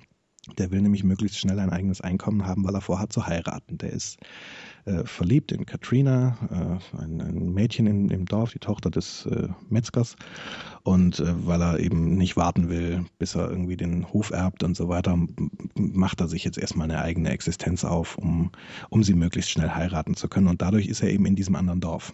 Mhm. und äh, überlebt das Ganze dann dadurch. Aber äh, Garrow stirbt und das führt dann eben auch dazu, dass äh, Aragorn die Flucht ergreift, genauso wie das bei Luke Skywalker auch der Fall ist. Er flüchtet aber nicht alleine, sondern er flüchtet in Begleitung von Brom, der ihn, der ihn nämlich rettet äh, vor diesen Razak, die ihn äh, fast in ihre Finger kriegen. Mhm. Und äh, ja, dann ist also. Surprising Plot Twist, würde ich sagen. Genau, also dann ist der, der klassische Obi-Wan Kenobi, äh, mhm. Äh, das klassische Obi-Wan Kenobi-Element am Start. Ähm, dann müsste jetzt Star Wars-mäßig Han Solo kommen. Der kommt hier an der Stelle noch nicht. Äh, sondern die haben jetzt erstmal eine relativ lange Flucht vor sich. Äh, ich glaube, jetzt müssen wir auch so mal die Detailreiche, in der ich jetzt hier den ersten Band gerade schildern, beende, sonst. Ein bisschen verlassen, sonst genau, kommen wir nicht weit. Ne? Also, und vor allem wird es dann nur ein Nacherzählen dieser Geschichte. Aber da sieht man mal so, wie parallel das verläuft äh, im Vergleich zu Star Wars. Ja, mhm. also es ist wirklich taktmäßig haut es genau hin. Ja, gut, es ist ein Drache mit dem Spiel, das ist bei Star Wars nicht der Fall, aber dennoch, äh, ne, also es wird nach irgendwas gesucht, was dem mhm. Empire wichtig ist, da wird man mit reingezogen und äh, dann verliert man seine Familie und gerät selber in Gefahr und muss dann weg und all diese Sachen. Der Drache ist, ähm, das ist auch in diesen, in dieser Monomyth heißt das, diese, diese äh, Geschichtenform quasi. Mhm. Ähm, und äh, was, was da dazugehört, ich habe da heute Morgen noch mal ein bisschen reingelesen, äh, ist, dass der, der Held ähm, eine Art Talisman oder magischen Gegenstand oder so kriegt. Mhm. Äh, und das ist in dem Fall das Drachenei. Ähm, und in Star Wars ist es, glaube ich, das Lichtschwert. Ja, genau. Äh, Wobei hier natürlich das Drachenei obendrein auch noch genau der gesuchte Gegenstand ist, also das mhm. Äquivalent zu den Plänen des Todessterns. Stimmt, aber also das gehört auch dazu, dass der, dass der, dass der jugendliche Held irgendwie was, was in die Hand kriegt, was irgendwie was Besonderes ist. Mhm. Genau. Gut, ähm, also auf jeden Fall verlassen sie dann eben dieses, dieses Tal, in dem das Ganze liegt. Das erwähne ich jetzt gerade noch, weil es da noch eine nette Side-Info gibt. Das Tal, in dem dieses Dorf Kavahal liegt, ist das Palankar-Tal. Ähm, in der Story benannt äh, nach dem verrückten König Palankar, der der, ich glaube sogar der erste König von Alagasia war. Mhm. Ähm, ich war da immer der Meinung, dass er im vierten Band irgendwann versucht, die Karte zu ziehen oder die Karte ziehen wird, dass im Prinzip Roran und überhaupt die ganzen, diese ganzen Dörfler, die da in Kavahal leben, im Prinzip alle Nachfahren dieses Königsgeschlechts sind oder zumindest Roran. Ich war der festen Überzeugung, dass im vierten Band äh, Roran den Thron besteigen wird. Mhm. Ähm, das kam dann nicht so, aber ich würde weiterhin wetten, dass Paulini das zwischendurch zumindest mal vorhatte. Ja. So. Ähm, ich habe ja so eine These, dass wenn Leute so lange, lange Geschichten schreiben, ähm, dass sie, äh, weil man ja dann doch manchmal nicht so genau weiß, ob die Geschichte wirklich so funktioniert, wie man sie sich vorstellt, mhm. äh, dass die sich auf dem Weg so, äh, so Sidetracks legen. Genau, die man dann verwenden kann oder es auch lassen genau. kann. Genau, ja. und ich glaube, das wäre einer von diesen Sidetracks. Ja, wobei der fühlt sich eher an wie einer, ich habe ganz fest vor, das zu machen und stelle dann im vierten Band fest, das kann ich eigentlich nicht bringen. Mhm. Das passt nicht. So, und lässt es dann liegen. So, ich glaube ja. eher, ich würde eher sowas äh, vermuten. Ja, Außerhalb der Geschichte äh, gibt es äh, einen anderen Namenspatron für dieses Tal. Und zwar gibt es einen sehr berühmten äh, Künstler, der heißt John Jude Palancar. Mhm. Ähm, ich glaube, der hat auch eine Wikipedia-Seite, die ich verlinken kann. Ähm, der hat massenhaft Fantasy-Bücher illustriert und die Cover gestaltet. Okay. So, ähm, also sowohl Stephen King-Bücher hat der gemacht, ich weiß gerade gar nicht welches. Also ich gucke hier gerade mal durch die Liste durch. Ähm, also das ist jetzt nicht Stephen King, aber also, ne, er hat irgendwie eins von den Cthulhu-Büchern, da hat er äh, das ähm, das Cover gestaltet. Return to Avalon hat er das Cover gestaltet. Ähm, von Hollow Man hat er das mhm. Cover gestaltet und so weiter. Also so, so Fantasy-Bücher. Und ähm, Paulini fand wohl den, den Namen einfach geil. Ja, also der kannte diesen, diesen, diesen Illustrator eben und fand den Namen cool und hat das Tal nach ihm benannt. Und äh, was ich besonders lustig finde, ist, dass dann, als dann die, die Bücher dann bei einem großen Verlag rauskamen, äh, dass tatsächlich alle vier Cover äh, von John Jude Palancar gestaltet sind. Okay, dann schließt sich der Kreis dazu. Genau, also ich glaube, da ist zumindest so ein, so ein, so ein junger Fantasy-Nerd wie, äh, wie Paulini ist da auch bestimmt voll drauf abgegangen, dass sie tatsächlich mhm. den Typen gekriegt haben, den er da sozusagen mit so einer Art Cameo-Appearance irgendwie einmal ehren wollte, äh, dass der tatsächlich die Cover gestaltet. Ähm, da fällt mir noch so, ein, so, ein schöne, so, eine schöne Seiteninformation ein. Ich stelle mal sowohl die, ähm, die englischen als auch oder amerikanischen äh, als auch die deutschen Cover ins Netz. Äh, interessanterweise sind die bei den Büchern 1, 2 und 4 identisch und beim dritten ist es ein anderes Cover. Aha. Äh, und äh, aber auch dieses abweichende deutsche Cover ist auch von John Jude Palancar und ähm, es ist mir nirgendwo auch nur eine Spur eines Hinweises untergekommen, ähm, woran das liegt. Also warum das dritte Buch exklusiv in Deutschland ein anderes Cover hat als im Rest der Welt, ähm, aber vom selben Illustrator gezeichnet wurde und im Prinzip auch nochmal dasselbe Motiv trägt. Also da ist derselbe Drache drauf, also auf allen Büchern sind Drachen drauf. Mhm. Äh, der hat nur eine andere Kopfhaltung. Ich habe keine Ahnung warum. Vielleicht äh, äh ist in irgendeiner, irgendeiner, deutschen Provinz die ursprüngliche Kopfhaltung des Drachens eine ganz fürchterliche Beleidigung oder so. Naja, da ist der Drache im Profil. Also gerade bei, das ist so das Bild, wo er am wenigsten eine besondere Kopfhaltung hat, sondern da sieht man ihn einfach im Profil. Also, keine Ahnung. Ganz komisch. Ja. ja. Gut, äh, so viel zu, zu, zum Palancar Valley und äh, zu, diesem, zu diesem Illustrator. Aber kannst du vielleicht dann doch in, in so groben Schritten nochmal die, die, die Handlung weiterzeichnen? Mhm, genau. Also äh, jetzt fange ich aber an, größere Schritte zu machen, ja. Äh, nämlich über die, die anderen Bücher äh, hinweg. Ähm, es ist also so, dass ähm, sich rausstellt, dass äh, Brom ähm, einiges an magischen Fähigkeiten tatsächlich mhm. hat. Es stellt sich schlussendlich sogar raus, dass er ein Drachenreiter war. Oho. Ähm, und der, er bildet Aragorn im Prinzip aus. Mhm. Ne? Also exakt wie Obi-Wan Kenobi. Ne? Mhm. Man stellt fest, er war mal ein Jedi-Ritter. Aha. Ja. Und er bildet ihn aus. Aha. Und äh, genauso ist das hier auch, wobei man die Tatsache, dass Brom ein Drachenreiter war, äh, erst kurz vor seinem Tod feststellt, weil natürlich stirbt er auch gleich im ersten Band, wie das mhm. sich für einen Obi-Wan Kenobi gehört. Ne, der muss ja auch gleich im. er, er, bringt dem, dem, dem, dem, die Hauptfigur nur genug bei, um zu überleben quasi und dann. Exakt. Wie, äh, also so muss das ja auch sein für Obi-Wan ja. Kenobi. Das ist, das ist die Idee hinter diesem Trope. Ähm, genau. Ähm, jetzt muss ich so ein bisschen noch kurz was zu dem sagen, was er da lernt. Er lernt vor allem Wörter der äh, alten Sprache, mhm. Ancient Language im Englischen. Ähm, diese alte Sprache, äh, das ist die Muttersprache der, der Elfen.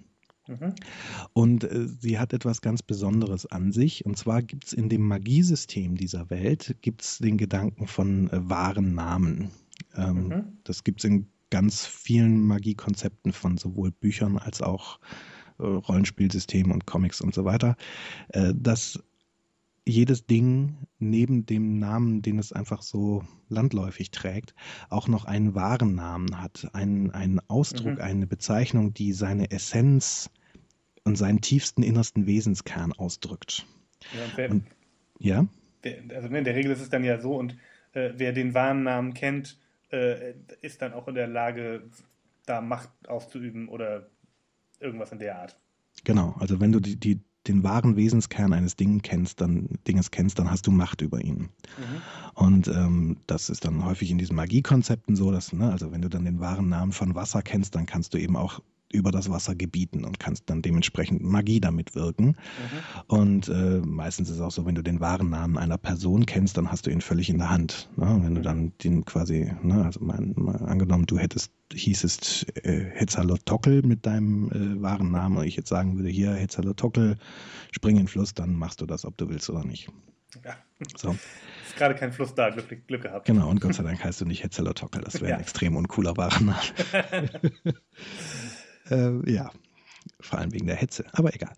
Ähm, so, und äh, diese alte Sprache ist quasi eine Sprache, die nur aus wahren Namen besteht. Mhm. Das ist das Abgefahrene an dieser Sprache. Die, die drückt immer die wahre Essenz der Dinge aus. So. Mhm. Und das heißt, ähm, um Magie zu wirken, brauchst du musst du im Prinzip die, die alte Sprache beherrschen. Mhm. So. Und da merkt man auch schon mal, was für ein äh, Volk voller Magier die Elfen sein müssen, wenn das deren Muttersprache ist. Stimmt. Ne? Und ja. das ist auch so. so. Die Elfen sind übrigens überhaupt äh, echte Powerelfen. Also die sind äh, sowohl die Übermagier als auch körperlich ähm, den, den Menschen weit überlegen. Also sowohl, okay. sowohl geschickter und schneller, was sie ja fast in jedem Fantasy-Setting sind, aber auch deutlich tougher und härter und stärker als Menschen das sind. Mhm. Also in, im direkten Zweikampf mit dem Schwert oder so macht jeder Elf auch den versiertesten menschlichen Kämpfer locker platt. Und äh, bisher klingen die so ein bisschen, als ob die irgendwie, ähm, weiß ich nicht, äh, sich aus der Geschichte relativ raushalten oder hängen die irgendwie doch mit diesen Drachenreitern äh, äh, zusammen? Ja, komme ich gleich zu. ähm, erstmal noch kurz zur, wahren, äh, zur alten Sprache. Ähm, äh, also da bringt ihm äh, Aragorn relativ viel bei. Äh, und das erste Mal, dass äh, Aragorn dann versehentlich Magie übt, ist, dass sie werden von Urgels angegriffen und also von diesen Orks gewissermaßen. Mhm. Und er äh, legt dann irgendwann einen Pfeil auf die Sehne und spürt irgendwie irre viel Energie in ihm aufsteigen und muss das dann durch ein Wort rauslassen. Und er sagt dann eben Brissinger, das ist eben das Wort für Feuer. Und dann geht mit diesem Pfeil ein riesiger Feuerball weg und, und ähm, äh, löscht irgendwie diese komplette Orgel, äh, Orgelhorde aus und äh, Orgelhorde. die Orgelhorde. die Orgelpfeifen alle einmal weg und dann genau, geht weiter. Einmal schön die Orgelhorde auswischen. ähm, ja, und er selber äh, geht dabei fast drauf, weil äh, es seinem Körper fast alle Energie entzieht. Mhm. Und ähm, deswegen will ich da gerade kurz drauf eingehen, weil das eben das Magiesystem funktioniert so. Du musst einerseits Worte der alten Sprache zur Verfügung haben, um das auszudrücken, was du willst, was passiert. Mhm. Ähm, und das musst du möglichst genau machen, weil es sonst auch schief gehen kann. Da kann man zwar relativ äh, kreativ mit umgehen, ne? also mhm. man kann ein und denselben Effekt, den man erzeugen will, durch verschiedenste Wörter ausdrücken. Mhm. Ja, also ja, Brom bringt da irgendein Beispiel, das fällt mir aber gerade nicht mehr ein. Aber mal angenommen, du willst Wasser haben, dann könntest du sowohl versuchen, es regnen zu lassen, du könntest auch versuchen, die Feuchtigkeit aus der Erde hochzuholen, äh, mhm. du könntest versuchen, die Feuchtigkeit aus der Luft herbeizuführen, du könntest versuchen, äh, Feuchtigkeit von Pflanzen abgeben zu lassen, äh, was auch immer. Ja. Das heißt aber, das klingt ja tatsächlich so, es ist eher ein, also die, dass die Magie da eher eine ist, die einem ähm, einen etwas kreativeren Umgang mit den Naturgesetzen äh, äh, ermöglicht. Du kannst quasi kein Wasser erschaffen. Exakt. Wenn du das versuchst, das wird dich umbringen. Okay. So. Ähm, es gibt so einen Punkt, da versucht er irgendwann das tatsächlich und geht fast bei drauf. Da sind sie in der Wüste und er versucht irgendwie Wasser zu erschaffen. Oder nee, er, nee erschaffen geht nicht. Er versucht Sand in Wasser umzuwandeln mhm. und das bringt ihn fast um. Und dann kommt er irgendwann auf den Punkt, dass er das Wasser auch einfach, also dass da Grundwasser sein muss, auch in der Wüste, nur dass es halt ganz, ganz tief unten ist. Und das hochzuholen ist deutlich einfacher, als zu versuchen, Sand in Wasser zu verwandeln. Mhm. Also, ähm, ja, auf jeden Fall braucht dann zusätzlich so Magie dann noch Energie. Und die Regel ist, dass ähm, jeder Zauberspruch, jeden Effekt, den man erreichen will, der braucht, verbraucht genauso viel Energie, wie wenn man es ohne Magie machen würde.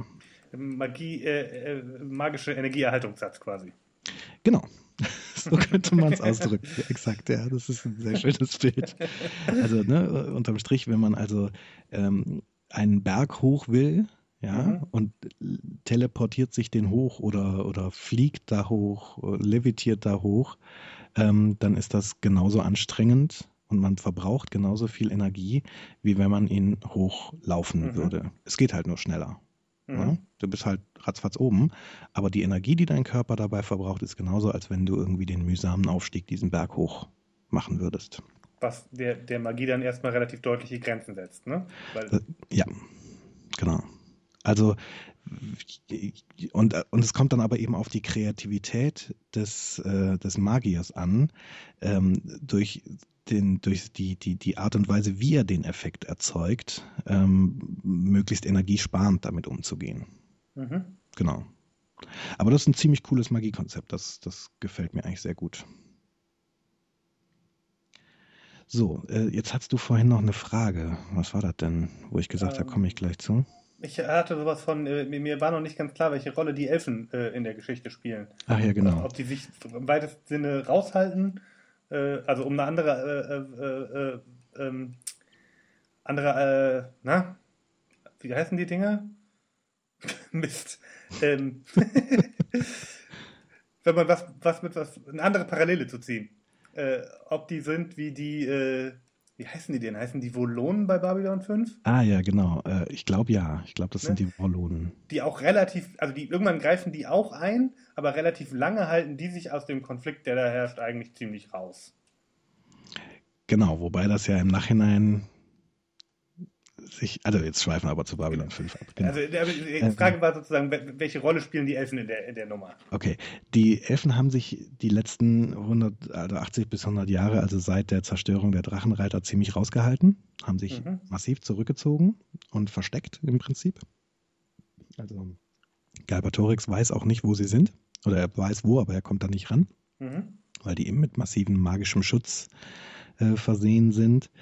Ähm, und jetzt in dem Moment, wo klar wird, da ist ein neuer freier Drachenreiter unterwegs, äh, werden die dann wieder sehr aktiv. Ah, okay. So kann man es so kann man's ausdrücken. Äh, ich muss noch mal dann kurz so einen Blick in die Vorgeschichte machen, weil ich da vorher so ein bisschen schnell drüber hinweg bin über die äh, Geschichte der Drachenreiter. Ähm, und zwar ist es so, dass es äh, noch lange vor der, der Gründung der Drachenreiter war es so, dass die Elfen und die Drachen Krieg miteinander geführt haben.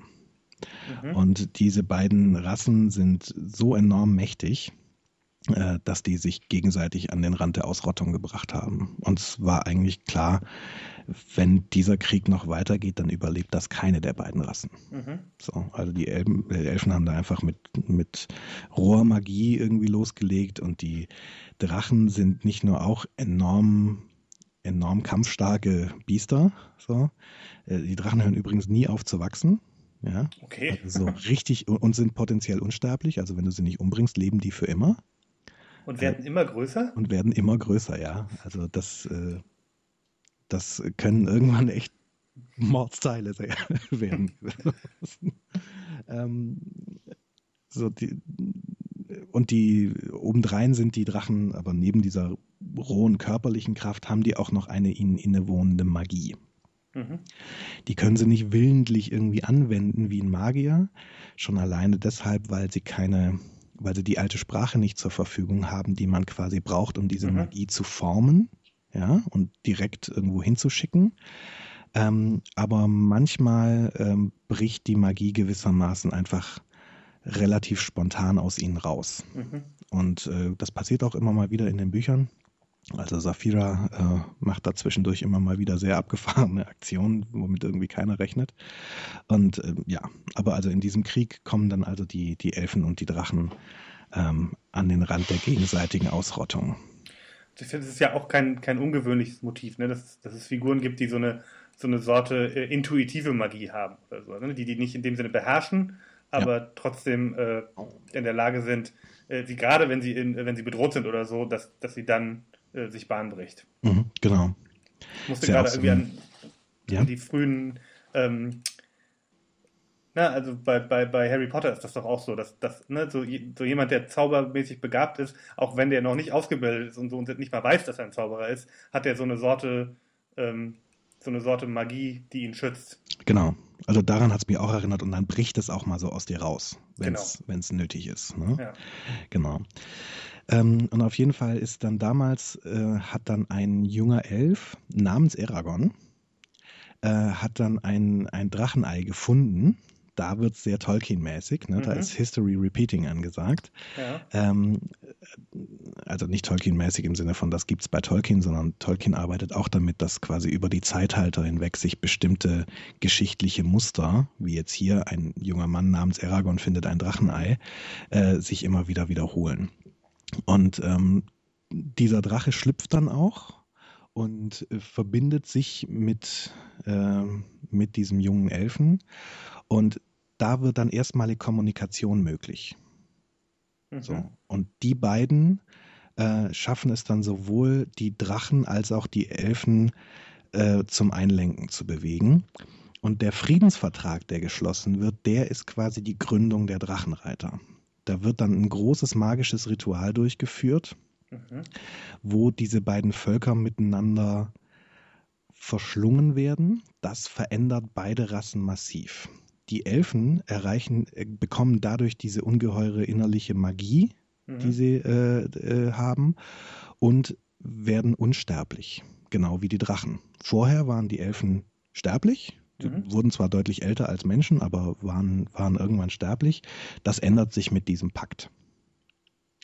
Und die Drachen, zumindest diejenigen, die äh, sich dem Ritual unterwerfen, was nicht alle sind, ähm, die ähm, werden deutlich zahmer, will ich mal sagen, und deutlich weniger, äh, ich habe jetzt gar kein gutes deutsches Wort dafür, also fierce, weißt du? Also mhm. so feurig und, und, und mit Wut wild, und, und impulsiv, und genau. Ja. Ähm, und das ist quasi der Beginn der Drachenreiter. Und dann später, zu einem späteren Zeitpunkt, als die Menschen auf Allergesia ankommen, ähm, werden die Menschen mit in diesen Pakt reingenommen. Mhm. Aber weil die quasi nachträglich mit reinkommen, ähm, haben die diese Unsterblichkeit nicht und diese innewohnende Magie, die die Elfen haben, nicht. Aber es ist möglich, dass auch Menschen Drachenreiter werden. So, und viele Elfen sagen dann quasi bis zu dem Zeitpunkt der Geschichte auch, das war ein großer Fehler, weil mhm. da sieht man es ja, was es uns eingebrockt hat, Galbatorix und auch die, äh, ich glaube auch diese 13 äh, Verbündeten von ihm, das waren alles Menschen. Mhm. So, also Galbatorix und, und Morzan auf jeden Fall und ich glaube die anderen zwölf. Ich glaube nicht, dass da ein elf drunter war. So, naja, vielleicht Bad Move, wer weiß. Genau. so, ähm, jetzt haben wir schon relativ viel Hintergrund erzählt und von der eigentlichen Geschichte noch relativ wenig, außer diesem sehr detailreichen Anfang. Ähm, ja, vielleicht nutzen wir mal den Vorteil dieses Formats. Äh, was sind denn jetzt so Fragen, die dir gerade durch den Kopf gehen? ähm, Also die eine hast du gerade beantwortet. Ich dachte nämlich ganz lange äh, sowas von, okay, und warum gucke ich dann nicht einfach Star Wars? wenn es irgendwie, wenn es eh Star Wars ist, dann kann ich auch Star Wars gucken. Mhm. Ähm, aber jetzt sozusagen mit den, mit den Elfen und dem, diesem Pakt und äh, diesem alten mystischen äh, äh Element ist dann ja doch nochmal tatsächlich ein bisschen was anderes äh, reingekommen. Ja. Ähm, und äh, was ich tatsächlich einfach noch nicht verstanden habe, ist, was für eine Sorte Konflikt sich dadurch zieht. Also es ist, also ne, es ist eine Geschichte über einen jungen, unerfahrenen Drachenreiter, der vom Imperium gejagt wird. Mhm. Ähm, oder äh, also man könnte ja sagen, ja gut, der Junge hat, also kann man natürlich nicht machen, aber man könnte ja auch sagen, naja gut, lass ihn doch mit seinem Drachen irgendwo da rumsegeln, ist uns doch egal. naja, also ähm, also du sagtest ja gerade, was ist eigentlich, was unterscheidet es eigentlich von Star Wars? Ich würde sagen, die, was er gemacht hat, ist sich, ich weiß nicht, ob er das bewusst getan hat, aber es ist auf jeden Fall sehr auffällig. Äh, er hat sich diese Grundlinie der Geschichte genommen, hat alle Details weggeschmissen und hat sich neue Details dazu ausgedacht. Mhm. Und das klingt jetzt erstmal, das ist ja langweilig, aber die Details sind echt gut. Da hat er, hat er sich echt gute Ideen gemacht und man muss ja auch einfach mal sagen, das ist eine geile Geschichte, die da bei Star Wars erzählt wird und dadurch ist es auch eine geile Geschichte, die da in, in diesem Inheritance Cycle mhm. erzählt wird. Das ist schon echt gut. So, das ist eine spannende Nummer. Mhm. Was da passiert, ist im Wesentlichen folgendes. Äh, also nachdem dann ähm, Nachdem dann Brom stirbt, schließt sich äh, Aragorn einer, ähm, einer Rebellenbewegung an.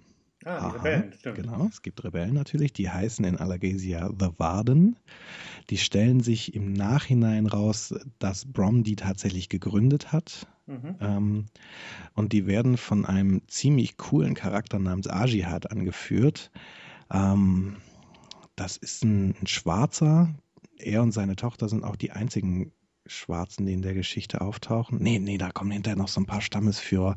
Und das scheint so ein Nomadenstamm zu sein, der da äh, unterwegs ist. Und ähm, ja, und äh, eben dieser Aji hat entstammt aus diesem Stamm und ist eben der momentane Anführer zumindest von den Waden. Mhm.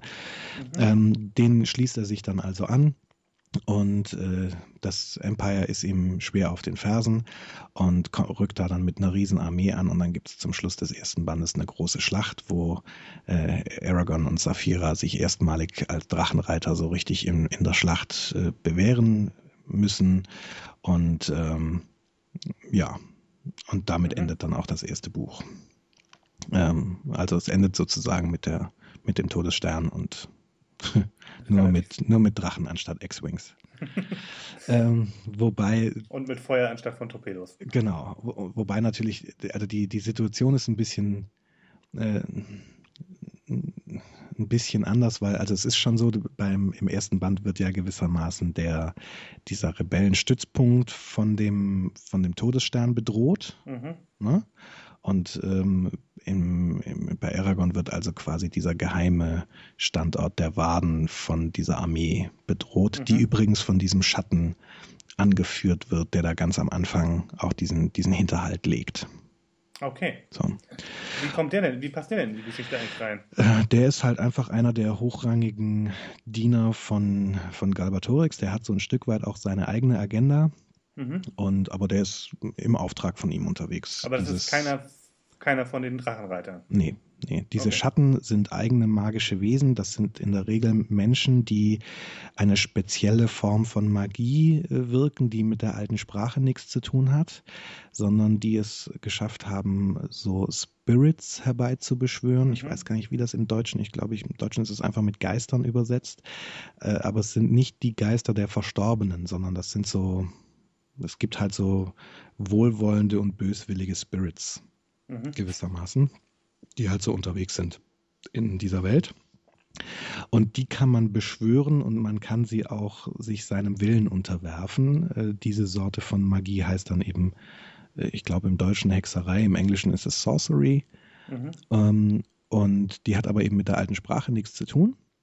Und es kann dir passieren gewissermaßen, dass diese böswilligen Geister, wenn du die deinem Willen unterwirfst, dass die schaffen, äh, dass es die schaffen, dich zu übernehmen. Und dann mhm. fahren die gewissermaßen in deinen Körper ein und nehmen die Kontrolle über dich. Und dann wirst du zu so einem Schatten. Was okay. ein ziemlich fieses Biest ist mit äh, heftigsten magischen Fähigkeiten und vor allem kann es nur getötet werden, wenn es, äh, wenn man das Herz durchbohrt. Hat mhm. auch so ein bisschen was Vampirmäßiges, muss man sagen. Was Untotes. Genau. Und äh, ja, also äh, Aragorn tötet dann auch zum Schluss mit Hilfe von Saphira und von einer Elfin namens Arya, die relativ wichtig ist. Die habe ich jetzt bisher unterschlagen, aber die wird so das ist so die wichtigste Elfin, würde ich sagen. Und auch äh, Aragorn verliebt sich auch in sie. Ähm, mit, mit der zusammen äh, tötet er dann quasi diesen, diesen Shade, diesen Schatten und bekommt dann hinterher auch den, den Beinamen Shade Slayer. Mhm. Ich weiß gar nicht, wie das dann im Deutschen genau heißt, habe ich einfach vergessen. Ja, Schattentöter oder so, das weiß ich nicht mehr. Schatten, ähm, Schattenschlechter wäre zumindest kein schöner Spitzname. Schattenschlechter klingt komisch, genau. Ja. Ich glaube Schattentöter oder so. Auf jeden Fall ist es im Englischen äh, Shade Slayer und das klingt ziemlich cool. Mhm. So, das ist so im Groben der erste Band. Ähm, noch kurz zum Rahmen, diese, ähm, diese Rebellenorganisation, diese Waden, die haben Unterschlupf gefunden bei den Zwergen, die gibt es nämlich auch in dieser Welt, die ah. werden angef angeführt von König Hrothgar. Das finde ich auch ganz lustig. Äh, da, wir haben ja beim letzten Mal die Beowulf-Sage besprochen mhm. und der König, der dort heimgesucht wird von Grendel, heißt auch Hrothgar, das ist also ein identischer Name. Ähm, ja, die Zwergenkultur, die Paulini da äh, schafft, die ist richtig geil. Das ist, macht viel Spaß, hat da sehr viel, ähm, sehr viel Kultur reingesteckt und die Sprache, die die sprechen, ist sehr lustig. Ähm, in seiner Idee ist es so, dass quasi sich die menschliche Sprache aus der zwergischen entwickelt hat. Äh, also die haben die zwergischen Runen übernommen und äh, ja, also im Prinzip verhält sich so, dass die, die Menschensprache zur Zwergensprache wie, äh, weiß ich nicht, wie das Englische zum Altenglischen oder wie das, das Deutsche zum Althochdeutschen oder sowas. Mhm. Ja. Äh, also weit genug, dass man sich nicht mehr versteht und dass es zwei unterschiedliche Sprachen sind, aber dass man teilweise die, ähm, die Wortwurzeln noch erkennen kann. Mhm. Also zum Beispiel, äh, dass die Hauptstadt der Zwerge heißt Fardendur und das heißt äh, übersetzt in die menschliche Sprache unser Vater, also our Father und mhm. ja und ne Farden, Father und so, da sind dann so diese Ähnlichkeiten irgendwie mit eingebaut. Und das ist ganz lustig, weil die, er hat jetzt nicht einfach das Altenglische genommen und gesagt, so das ist die Sprache der Zwerge, sondern er hat sich eine eigene Sprache ausgedacht mhm. und die ist aber voll mit so urgermanischen Wurzeln. So. Und das ist, finde ich zumindest für einen deutschen Leser, also ist es manchmal total lustig. So. Also manchmal musste ich wirklich schmunzeln über die, über die zwergischen äh, Ausdrücke, weil die manchmal so, die, die klingen halt, als hätte sich ein Amerikaner irgendwie ein deutsches Wort ausgedacht. Mhm. So. Hast du mal Warhammer gespielt zufällig? Nein. Das Warhammer-Rollenspiel? Ähm, ich habe das als Jugendlicher gespielt und äh, mit einem englischen Regelbuch und auch englischen, quasi damals vorgefertigten Abenteuern und äh, die Warhammer-Jungs fanden das irgendwie auch extrem komisch, äh, den, ähm, den Figuren deutsche Namen zu geben. Mhm. Und zwar in der Regel Namen, die ihre Funktion in der Geschichte benannten. Ähm, und, und wir hat, unser Spielleiter war relativ unfähig und hat sich immer nicht vorbereitet, äh, weshalb es dann immer dazu führte, dass er halt vorlas so, und dann trefft ihr äh, Viktor Erpresser. Und wir so, aha, das ist ja interessant. Ja, sehr schön. Ähm, wer ist denn jetzt hier wohl derjenige, der diese arme junge Frau erpresst? Hm, ich weiß es nicht so genau. ja, äh, ja, also äh, ganz, ganz so deutsch sind die zwergischen Sachen dann doch nicht. Also es ist gewissermaßen so deutsch gemischt mit, mit Lauten, die so ähnlich klingen mhm. wie, wie Tolkiens Zwergisch. So, also es sind schon viele Zs und Ks und so weiter ja, da auch Dur, mit drin. Das, das Dur ist ja, nee, das ist, ein, das ist ein elbisches Wort, ne? In, äh, oder meinst du wegen Durin? Oder? Nee, wegen Baradur. Ah, ich glaube Baradur, ich weiß gar nicht, ob das elbisch ist. Naja, aber der, der Oberzwergenkönig in, in, in Mittelerde heißt Durin. Also, ja. keine Ahnung. Ähm, ja, also es gibt schon so, ne, also einer der, der Zwergenclans heißt zum Beispiel Asweldenrak Anuin und so. Mhm. Also die haben schon, da ist schon, schon auch Zwergenpower drin. Es ist jetzt nicht einfach Deutsch, sondern es ist so, so Kasach, äh, Kasach-Sprach gemischt mit viel mit viel deutschen mhm. Wurzeln. So. Genau. Ähm, ähm, ja, und dann ist das Setting eigentlich auch soweit fertig. Dann kennt man eigentlich alle beteiligten Parteien. Es gibt die Elfen, es gibt die Zwerge, es gibt die Waden und es gibt das Empire. So, ähm, und die Drachen. Genau, und die Drachen, wobei die ja im Prinzip ausgerottet sind. Es gibt ja nur, eine, also der einzig freie Drache ist Saphira. Mhm. Und äh, dann gibt es noch eben den, den Drachen von Galbatorix und dann eben noch diese beiden ungeschlüpften, ungeschlüpften Eier. Mhm. Und ansonsten gibt es ja, soweit bekannt ist zumindest, keine Drachen mehr. Äh, ja. Und keine Drachenreiter mehr. Ähm, ich habe gerade so ein bisschen äh, überlegt, ähm, also ich habe ja sowas von Fantasy-Geschichten neigen dazu, sich, sich so ein bisschen sehr zu ähneln. Mhm. Ähm, und äh, was, was würdest du sagen, hat die was, was sie, was sie irgendwie abhebt, wo man sagt, okay, das macht sie irgendwie, äh, neudeutsch ausgedrückt wäre ein Alleinstellungsmerkmal von dieser, von dieser Reihe? Oder vielleicht auch jetzt nur von dem ersten Buch. Wir haben ja bisher eigentlich nur über das erste Buch gesprochen. Mhm. Mm, ja, hat sie. Also grundsätzlich hat sie ganz viele Sachen, die Fantasy-Fans einfach toll finden. Ne? Sie hat mhm. irgendwie gut ausgeklügelte, ähm, also er hat eine spannende Geschichte, sie hat irgendwie nett ausgeflashte Kultur und eigene erfundene Sprachen, also sowohl diese ähm, diese Ancient Language hat er sich ausgedacht, mhm. als auch diese Zwergensprache und noch so ein paar Bruchstücke von so ein paar anderen Sprachen, die nicht so umfang, umfangreich vorkommen.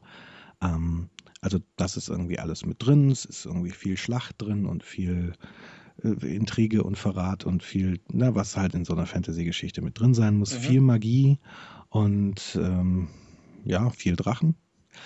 Ähm, was sie ein bisschen absetzt von gängigen Fantasy-Geschichten ist, ähm, dass zwar schon irgendwie eine Metamorphose von von einem Charakter passiert in einer klassischen Fantasy-Geschichte, aber meistens ist es eine relativ oberflächliche Metamorphose, will ich mal sagen. Also mhm. grundsätzlich bin ich ja der Meinung, Geschichten sind dann toll, wenn sich, wenn, wenn eine Metamorphose durchlaufen wird, also wenn sich mhm. ein Charakter irgendwie verändert. Ne? Also so, ich so, selbst wenn es so eine popelige, klassische 80er Jahre Teenager-Komödie ist, spannend ist der Erzählstrang, wo irgendwie der schüchterne Teenager-Junge hinterher der selbstbewusste Teenager-Junge ist oder so. Ne? Das sind so diese Geschichten, wo eine Metamorphose passiert und wo sich irgendjemand in widrigen Umständen verändert und damit überhaupt erst in die Lage versetzt wird, klarzukommen. Ein bisschen über sich selbst hinauszuwachsen und äh, genau, genau. zu entdecken, was er kann und so. Und das ist eigentlich in Fantasy-Geschichten ähm, sind die Charaktere eigentlich alle immer relativ statisch. Da passiert sehr wenig äh, Charakterentwicklung mhm. in dieser Metamorphose. Ne? Also wenn man so in den Herr der Ringe reinguckt, ähm, Aragorn verändert sich nicht großartig. Der wächst vielleicht, ne? Also Rollenspieler sprech ausgedrückt, der levelt ab, aber äh, äh, der gewinnt Stufen hinzu, aber äh, sein Charakter verändert sich nicht. Und bei den Elben erst recht nicht und die Zwerge eigentlich auch nicht, die bleiben alle gleich. Äh, die einzigen, wo so ein bisschen Metamorphose passiert, ist bei den Hobbits. Ne? Mhm. Die äh, verändern sich ja durchaus. Ich finde bei Mary und Pippin und bei Sam noch mal stärker als bei Frodo. So, äh, Frodo vollbringt natürlich was Enormes, aber eigentlich ist das, was ihn da durchbringt, ist so seine Integrität und Willensstärke und das ist keine Eigenschaft, die er erst erwirbt auf dem Weg, sondern die hat ja. er eigentlich vorher schon. Also ich würde sagen, Frodo wird tatsächlich eher verändert. Der, mhm. der, der, wird sozusagen durch die, die Bürde, die er trägt, äh, äh verändert und die anderen Hobbits verändern sich, äh, genau. sich eher. Und das ist im, äh, ich finde, das, das, äh, das Veränderungsmotiv ist im Film tatsächlich auch stärker als in den Büchern. Das stimmt. Also Wobei, also gerade Sam, Mary und Pippin, das ist schon, sind natürlich schon Quantensprünge, die die machen. Ja. Ich hatte ja. jetzt eher nochmal an Aragorn gedacht, der im Film tatsächlich doch nochmal eine deutlichere Veränderung durchmacht als in den Büchern. Genau. Ja, aber das liegt auch daran, dass du in Filmen einfach auch so eine Metamorphose zeigen musst, weil du andere Story-Elemente ja. nicht gut erzählen kannst, von denen so ein Buch leben kann. Genau. Ja. Also auf jeden Fall, ne, im Herr der Ringe ist durchaus so ein bisschen Metamorphose drin, nämlich bei den Hobbits, aber ansonsten sind Fantasy-Charaktere gerne recht statisch. Ja. Ne? Also haben so ihre Eigenschaften und sind so und so drauf und verändern sich dabei auch nicht großartig. Also ne, wenn man in viele so billige Fantasy-Literatur reinguckt, zum Beispiel diese ganzen Romane, die da so aus der Dungeons and Dragons Welt irgendwie so geschrieben werden, meist ist da nicht viel Charakterentwicklung. So. Ich hab, hatte gerade sowas von, das ist eigentlich tatsächlich ne, so Level-Up und Computerspiellogik, oder? Ja. So, die, die Ausrüstung wird halt immer besser, äh, und die Stakes werden irgendwie higher, aber ähm, mhm. die Figuren verändern sich eigentlich nicht. Genau, es sei denn, es ist so eine Geschichte, wo so ähnlich wie bei den Comics, ne, bei so, so Origin-Stories, äh, so mhm. eine Figur erst heranwächst. Dann ist meistens unheimlich viel Metamorphose drin, aber dann wird ja auch auf so ein gewisses Ziel hingearbeitet. Also es gibt mhm. zum Beispiel, äh, es gibt in der Dungeons and Dragons Welt, in den Forgotten Realms, gibt es so eine Romanfigur, das ist ein Dunkelelf, Driss Do'Urden heißt, der ist, glaube ich, würde ich sagen, die berühmtester Romanfigur aus, diesen, aus dieser dieser Dungeons and Dragons Szene. Mhm. Und da gibt es erst eine Romanreihe, die heißt oh, Icewind Dale, also die, die, ich weiß gar nicht, wie die auf Deutsch heißt, also vielleicht Icewind Tal, weiß ich nicht, die Icewind Dale Saga. Äh, da verändert der sich eigentlich relativ wenig. Und mhm. dann gibt es sozusagen als ein Prequel davor geschrieben ähm, die Dunkelelf-Saga, wo von frühester Kindheit an erzählt wird, wie der sich entwickelt hat und wie es überhaupt dazu kam, dass ein Dunkelelf, die normalerweise unter der Erde leben und böse sind und so weiter, dann an der mhm. Oberfläche ist und gut ist. So. Mhm. Da ist massenhaft Metamorphose drin, aber in den, in den Icewind Dale-Büchern eigentlich nicht. Der deutsche Lange... Titel ist übrigens wahrscheinlich sowas wie Die Kälte der Nacht oder so. Was richtig viel mit dem Buch zu tun hat. Um mal wieder beim Titelfuck-up anzukommen. Genau. genau. Aber also jedenfalls Charakterentwicklung. Genau, also und das ist, äh, hier steht das äh, sehr im Vordergrund. Ähm, ähm, ich würde sagen, äh, es gibt drei Figuren, um die sich das im Wesentlichen dreht, nämlich drei Pseudo-Brüder, kann man sagen. Die eine Figur ist Eragon, mhm. die andere Figur ist Roran, mhm. also sein Cousin. Und die dritte Figur, die habe ich äh, bisher noch nicht erwähnt, das ist Murtag. Ähm, Murtag ist ein junger Mann, auf den er bei, auf dem Weg zu, äh, zu den Waben trifft. Der stößt zu ihm kurz nachdem Brom gestorben ist und wird dann so sein Weggefährte und die freunden sich an. Und es stellt sich heraus, dass Murtag der Sohn von Morzan ist, also von Darth Vader gewissermaßen, mhm. von diesem rechten, von dieser rechten Hand von, von Galbatorix. Und äh, der aber, ja, gewissermaßen nicht wirklich abtrünnig geworden ist, aber der es satt hatte, da bei Hofe so der Spielball zu sein. Das war er nämlich. Da ging es unheimlich viel mit, unheimlich viel Intrigen los.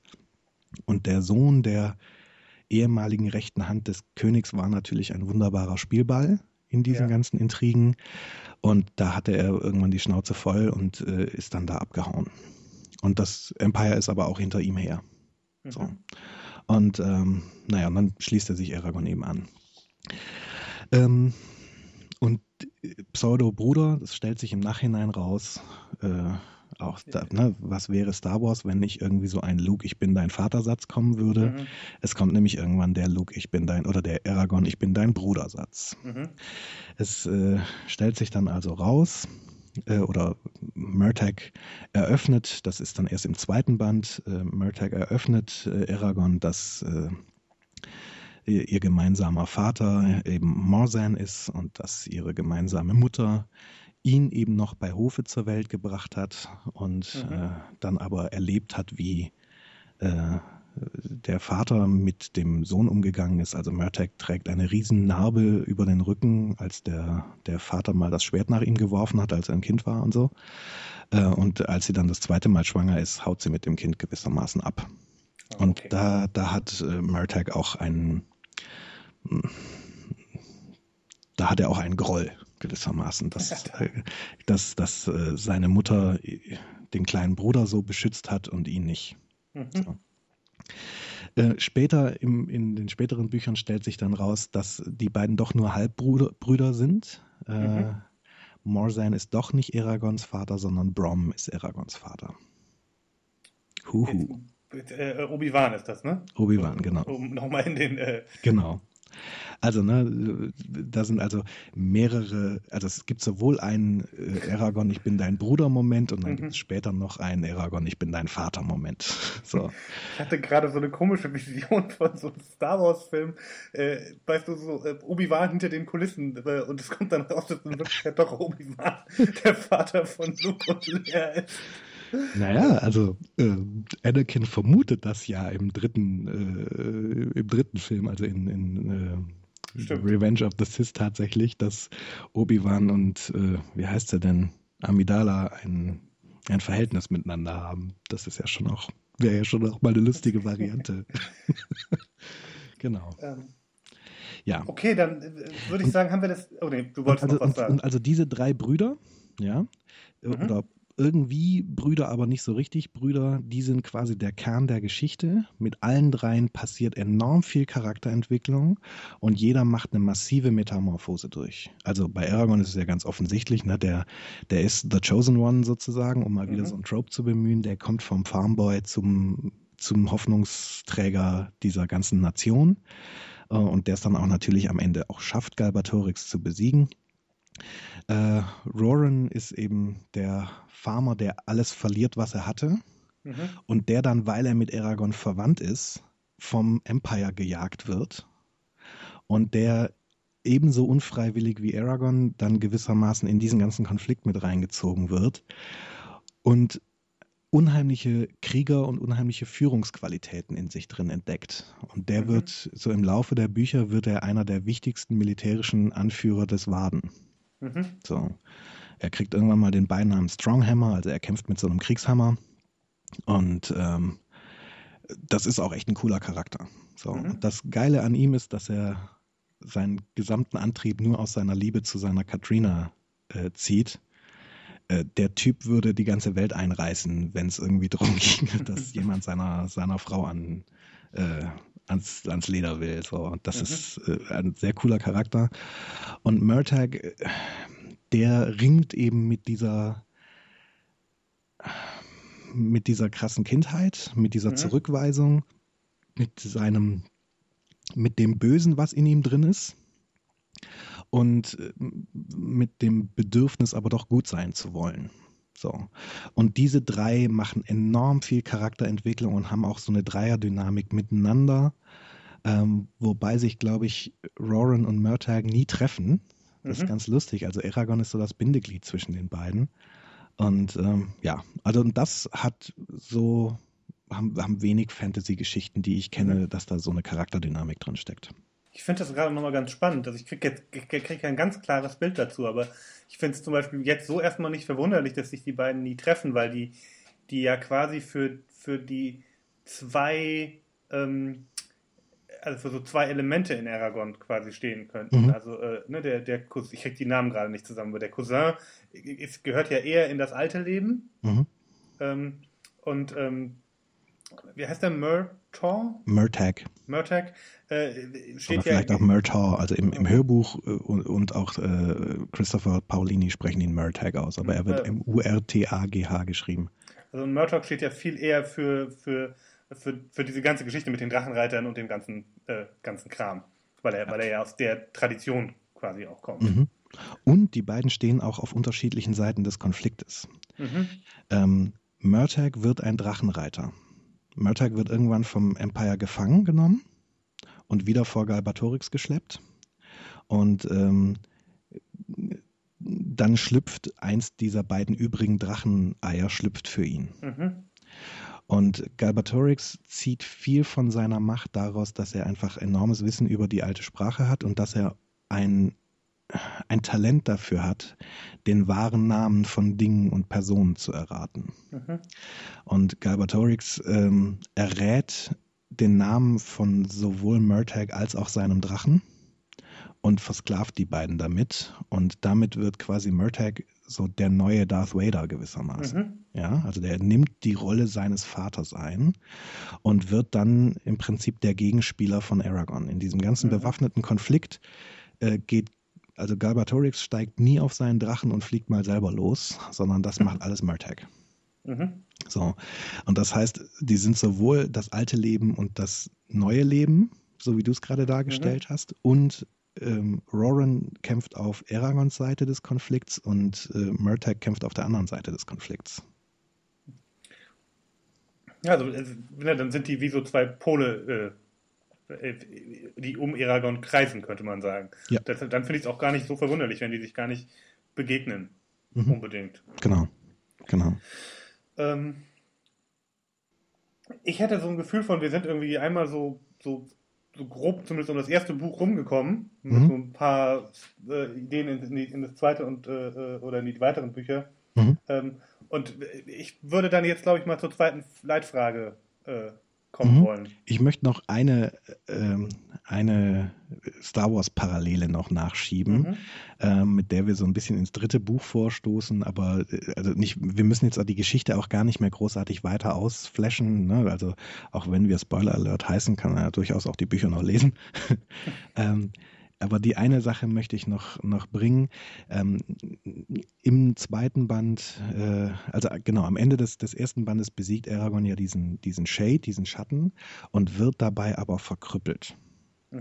Und ähm, er hat im, in, im Schmerz hat er dann so eine Vision von einer Stimme, die ihn irgendwie auffordert, nach Alice Mira zu kommen. Das ist die Hauptstadt der Elfen und, äh, und ihn dort aufzusuchen. Und er sagt, er ist der, der Morning Sage, also der, der, der Morgenweise mhm. und der, der Cripple who is whole, also der, der, der Krüppel, der, der noch heil mhm. ist, sozusagen, oder der, der noch heil ist.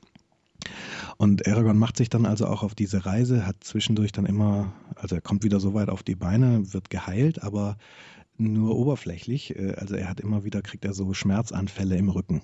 So. Mhm. Und ähm, äh, er kommt dann irgendwann da bei den Elben an, über den Elfen an und äh, dort äh, trifft er dann auf Yoda, ne? also einen äh, eigentlich verloren geglaubten Jedi-Ritter, einen mhm. verloren geglaubten Drachenreiter inklusive Drache.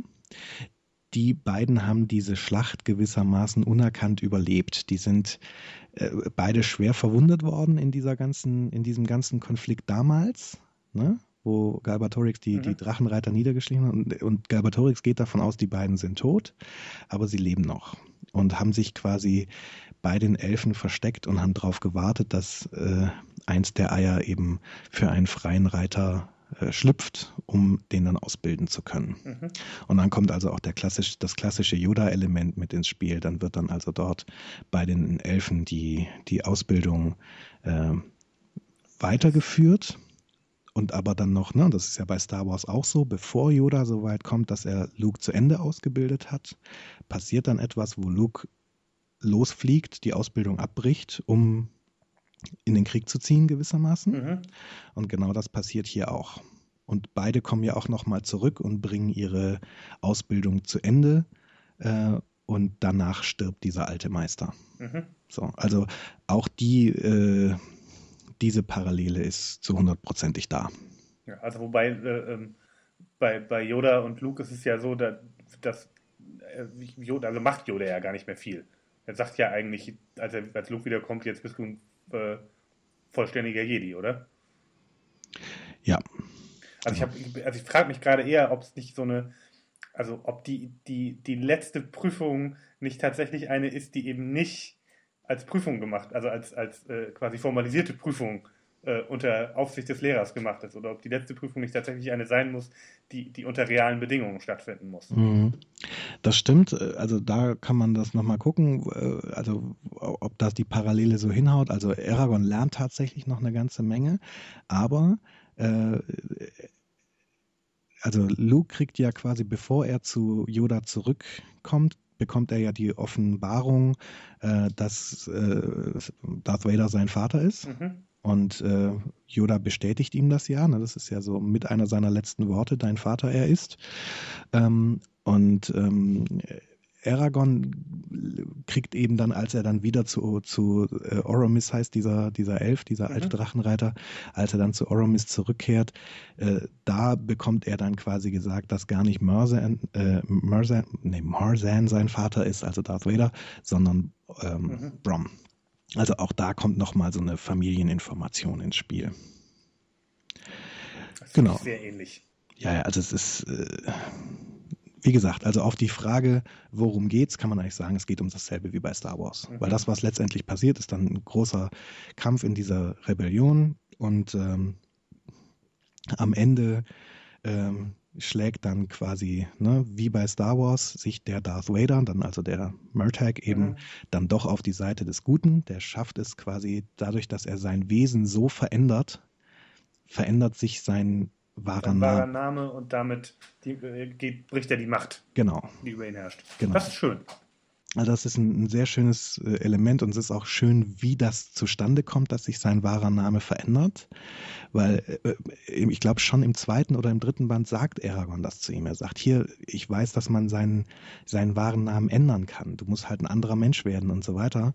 Und Murtagh spuckt ihm fast ins Gesicht und sagt, was, warum? Warum muss ich mich verändern? So. Mhm. Warum muss ich jetzt mein gesamtes Wesen aufgeben, nur damit, äh, äh, damit hier diese Rebellion passieren kann? So, äh, ja, das Empire hat Fehler und so weiter, aber trotzdem will Galbatorix hier was mit Ordnung und, und so weiter. Also, der ist ein total wieder, in sich zerrissener Charakter, der will irgendwie gut sein, aber er will auch jetzt nicht sich dafür verbiegen müssen. Mhm. So. Und äh, das Schöne ist, dass er im Nachhinein tatsächlich ohne sich zu verbiegen, trotzdem ein völlig anderer Mensch wird. Und wie das geschieht, das sage ich jetzt nicht. Da doch ein bisschen spoiler-free sein hier. genau. Also die, die Frage, worum geht's, kann man tatsächlich sagen, um dasselbe wie bei Star Wars. Und äh, ja, und dann hast du ja aber noch die andere Frage. Genau. Die, die worum geht's wirklich? Genau. Wo, wo, worum geht's dahinter? Genau. Und also worum es wirklich geht, ist was ganz anderes als bei Star Wars. Bei Star Wars kann man ja sagen, geht es um dieses Verhältnis von Gut und Böse in einem drin, mhm. würde ich mal sagen, und um die Frage, ob man der dunklen Seite in sich standhalten kann oder nicht. Das mhm. ist, würde ich so sagen, das organisierende Element dieser Geschichte. Und darum geht es bei ähm, in diesem Inheritance Cycle nicht, sondern ich würde eher sagen, es geht darum, wie geht man mit solchen schicksalshaftigen Dingen um, die einen eigentlich völlig überfordern und wo findet man und wo zieht man die Kraft her, damit mhm. umgehen zu können, weil das diesen drei jungen Männern einfach geschieht. Alle drei werden mit eigentlich völlig überfordernden Sachverhalten konfrontiert und finden irgendwoher alle die Kraft, damit umgehen zu können. Das ist lustig, da musste ich vorhin schon kurz dran denken, als du ähm, äh, von dem Cousin erzählt hast, dass der sozusagen seine Motivation daraus zieht, dass er für seine, seine Verlobte oder Frau äh, äh oder seine Verehrte kämpft. Mhm. Eigentlich. Ne? Das ist ja so ein, so ein, äh, so ein ganz klassisches Motiv. Ne? Es gibt irgendwas, was, was, was heil ist und zu Hause wartet und das muss beschützt werden und deshalb stehe ich hier und kämpfe. Mhm. Ja. Das ist sozusagen eine von den Antworten, die man auf diese Frage geben kann, von wo finde ich denn die Kraft, äh, diese schicksalhaften Dinge, die um mich herum zu passieren, zu überstehen und da irgendwie rauszukommen wieder. Genau. Also ich würde sogar sagen, dass man, wenn man es ganz hoch abstrahiert, tatsächlich auch sagen kann, die Antwort auf diese Frage ist Liebe. Ja, mhm. dass also quasi für alle drei letztendlich, äh, auch wenn auf ganz unterschiedliche Art und Weise, äh, die, die Liebe das ist, was ihnen dann unterm Strich die Kraft gibt, das zu tun. So, mhm. sind Liebe für unterschiedliche Dinge, aber haut so ungefähr hin. Also bei, und bei Roran ist es eben tatsächlich die, die Liebe, wie man sich so vorstellt, nämlich für die Partnerin. Ja. genau. Ja, ähm, und da sind in dieser, also und das, was, was ja, worum es also geht, ist eben genau diese Frage, woher ziehen die diese Kraft und damit dann eben auch die Charakterentwicklung, die dabei passiert, äh, die ich vorher schon auf deine Frage, was unterscheidet das Ganze denn eigentlich mhm. von einem klassischen Fantasy-Buch, ähm, die man da so rausziehen kann. Und da sind wirklich schöne Sachen mit drin, also insbesondere bei Aragon kriegt man das so so Stück für Stück mit, weil der ja in diese unterschiedlichen Kulturen eintaucht. Also ne, auf dem Weg äh, landet er ja erstmal bei den Zwergen. Mhm. Ähm, er wird gewissermaßen auch vom Zwergenkönig adoptiert und in seinen Clan aufgenommen und dann muss er quasi diese ganzen Gebräuche und die Religion der Zwerge lernen und, äh, und so. Und da hat sich der Paulini richtig ausgelebt. So, da geht er richtig ab, da baut er mal einen kompletten Pantheon auf und eine Sagengeschichte mhm. und so eine Clanstruktur und diese Kultur und so weiter. Und ähm, er nimmt er lässt einen das alles innerhalb von Aragons Lernprozess erleben und lässt einen auch erleben, wie Aragon mit dieser ganzen Geschichte ähm, Schwierigkeiten bekommt, ja, und wie mhm. Von so einem, also ne, er ist ja ein Teenager, das muss man ja mal klarkriegen, ne? die Geschichte geht los, als Aragon 14 oder 15 ist, ähm, wie der mit diesem, mit dieser völlig fremden Kultur versucht klarzukommen und mit der Tatsache, äh, was er da für, für Sagen und Mythen abbekommt. Mhm. Und er ist halt zum Beispiel am Anfang, gerade was die Religion der Zwerge angeht, ist er so völlig unkritisch. Ja, also mhm. Da erzählt ihm dann so ein Zwergenpriester, ja, hier, ne, und Steine sind lebendig und die wachsen und, hm, und dieses und jenes. Und, äh, Zwergenreligion halt? Genau, und äh, die, da werden dann auch die Korallen so als, als Beispiel genannt, ne, und, und so weiter. Und Aragorn, der auf einer Farm groß geworden ist, bei dem macht sofort Klick und er sagt, ja, das ist die Erklärung. Er hat sich schon immer gefragt, warum man jedes Jahr wieder, bevor man das Feld umpflügen kann, um die Aussaat zu machen, erstmal alle Mann über diesen Acker muss und man diese ganzen Steine da rausschmeißen muss und die mühsam da aufklauben und rausklauben muss. Und obwohl man das jedes Jahr wieder macht, sind sie im nächsten Jahr wieder da. Mhm. Und er hat sich schon immer gefragt, wie kommt das? Wie kommen diese Steine da wieder hin? Und äh, da liefert ihm diese Zwergenreligion eine Erklärung. Naja, die mhm. wachsen halt. Ja? Und er nimmt das so völlig unkritisch auf und sagt, ja, es ist die Erklärung überhaupt. Und so einen kritischen Geist auf diese Geschichte kriegt er erst so nach und nach. Also die, die Elfen sind völlig atheistisch. Das sind mhm. absolute Wissenschaftsgläubige. Und ähm, in den Büchern laufen auch viele so Diskussionen, die einem zumindest noch, würde ich sagen, als Deutscher so ein bisschen komisch vorkommen. Äh, das sind eins zu eins so Diskussionen zwischen Kreationisten und, mhm. ähm, und äh, ich sag mal zumindest gemäßigt religiösen Leuten oder halt Hardcore-Atheisten und, und mhm. äh, äh, Wissenschaftsleuten, die auf dem Boden der Wissenschaft stehen. Und ähm, die Elben sind, die Elfen sind halt wirklich 1a, die sagen, es, gibt, es gibt keine Götter, da haben wir irgendwie keine wissenschaftlichen Beweise für. Und wenn uns jetzt einer doch äh, sich uns äh, gegenüber zeigen würde, dann müssten wir unsere Beobachtungen neu, also unsere Schlussfolgerungen aus unseren Beobachtungen neu revidieren. Da würden ja neue Erkenntnisse hinzukommen. Also aber also da sind sie eher Vulkanier, um eine andere. Äh, genau, ja, doch, die sind, was das angeht, sehr vulkanisch. Ja, das stimmt. Mhm. Ja. Ich habe gerade nochmal gedacht, wenn du das so erzählst, wenn ich wird nochmal deutlich, wie sehr äh, Aragorn the Chosen One ist. Also, weißt du, er kommt aus der, ähm, aus der klassischen menschlichen Kultur. Mhm. Ähm, er findet dieses Drachenei, nimmt da sozusagen zu dieser Drachenreiterkultur äh, äh, Kontakt auf. Dann kommt er einmal bei den Zwergen vorbei, äh, wird da ausgebildet und die, die, die Restausbildung übernehmen dann sozusagen die, die Elben. Und dann könnte man sagen, also dass er, dass er, wenn einer der Vertreter aller Völker ist, dann er. Ja, es kommt noch eine Spur mehr dazu. Äh, es gibt so ein, also die, die äh, Elfen feiern alle x Jahre, also es ist ein relativ langer Zeitraum, feiern die quasi wiederkehrend so ein Jubiläum dieser, dieses Paktes, dieses Vertrages, der mhm. zwischen den Elfen und den, und den Drachen, Drachen. Ge, ge, geschaffen wurde. Das ist immer eine Riesenzeremonie und äh, Aragorn ist zufälligerweise oder schicksalshafterweise eben dann gerade dort zu seiner Ausbildung, als wieder diese Feierlichkeiten anstehen. Und dabei wird dann tatsächlich auch so ein Stück Drachenmagie gewirkt, was ihn A von seiner Verletzung heilt, von diesen mhm. Rückenkrämpfen, die er da hat, und ihn physisch in einen Elfen verwandelt. Nicht ganz, er hat mhm. immer noch relativ menschliche Züge, so, aber er hat spitze Ohren und er hat so, so schlitzesförmig mhm. schräg stehende, mandelförmige Augen so und, und hat diese Kraft und Schnelligkeit der Elfen und so weiter. Also er wird zum Schluss sogar physisch gewissermaßen in so ein Hybrid aus Mensch und Elf verwandelt. Mhm. Also der, das Element, das du gerade genannt hast, ist nochmal körperlich auch vorhanden. Mhm. Genau. Also Herr der Ringe gibt es ja immer dieses, äh, also ne, dass, dass Tolkien immer so darauf rumreitet, äh, dass die Vertreter aller freien Völker äh, sind, die machen die, äh, die Gefährten aus. Mhm. Mhm. Das, ist, das ist wichtig, dass die, dass die sozusagen alle freien Völker irgendwie da einstehen. Ja. Für. So ein, ich finde, so ja. ein Motiv ist dann hier eher sozusagen in Aragorn drin, dass der was trägt von allen Völkern. Mm, ja, Ja, kann sein. Wobei, also in der Geschichte wird relativ viel Wert auf die Urgles noch gelegt. Die schließen sich bereits im zweiten Band ähm, den Waden an. Okay. Ähm, das ist auch eine sehr coole Kultur. Die sind so recht klingonisch angehaucht, will ich mal sagen.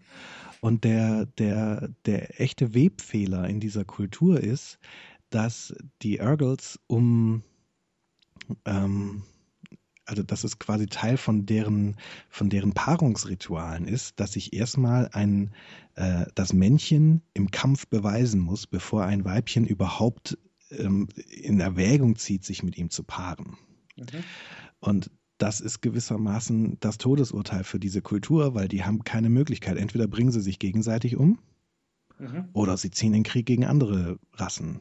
So. Und deswegen mhm. sind diese Urgles so, so kriegerisch und deswegen sind die auch überall verhasst und überall gefürchtet, weil die halt nur einfach mal, um sich überhaupt vermehren zu können, von ihrer soziologischen Struktur her oder von ihrer sozialen Struktur her, dauernd Krieg anfangen müssen. und äh, ja, und äh, da gibt es dann gewissermaßen einen Anführer, der, also den Konflikt kann der nicht überwinden, der sieht den, der reflektiert mhm. den, der erzählt ihn Aragorn auch.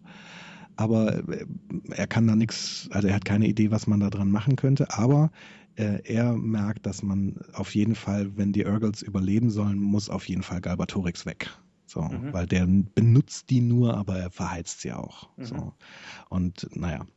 Und äh, das es zeichnet sich dann schon sehr schnell ab, dass die Urgles ein gleichberechtigtes weiteres Volk werden. Okay. So. Und ganz am Ende ist es auch so, also die, die Zwergen haben damals abgelehnt, äh, Teil dieses Paktes zu werden. Und ganz am Ende, als dann Galbatorix äh, äh, besiegt ist und die Drachenreiter gewissermaßen auch neu auferstehen, äh, also dieses dritte Ei schlüpft dann auch noch und äh, so und äh, naja, kommen noch eine ganze Menge Sachen mit hinzu, die dazu führen, dass man die Drachenreiter quasi neu zu, zu einer neuen Blüte bringen kann. Ne? Genauso wie bei Star mhm. Wars ja auch. Da gründet Luke dann ja auch diese Jedi-Akademie und mhm. so. Ähm, da wird dann auch dieser Pakt neu geschlossen und die sowohl die Zwergen, äh, Zwerge als auch die Urgles werden Teil des Paktes und können okay. hinterher Drachenreiter werden.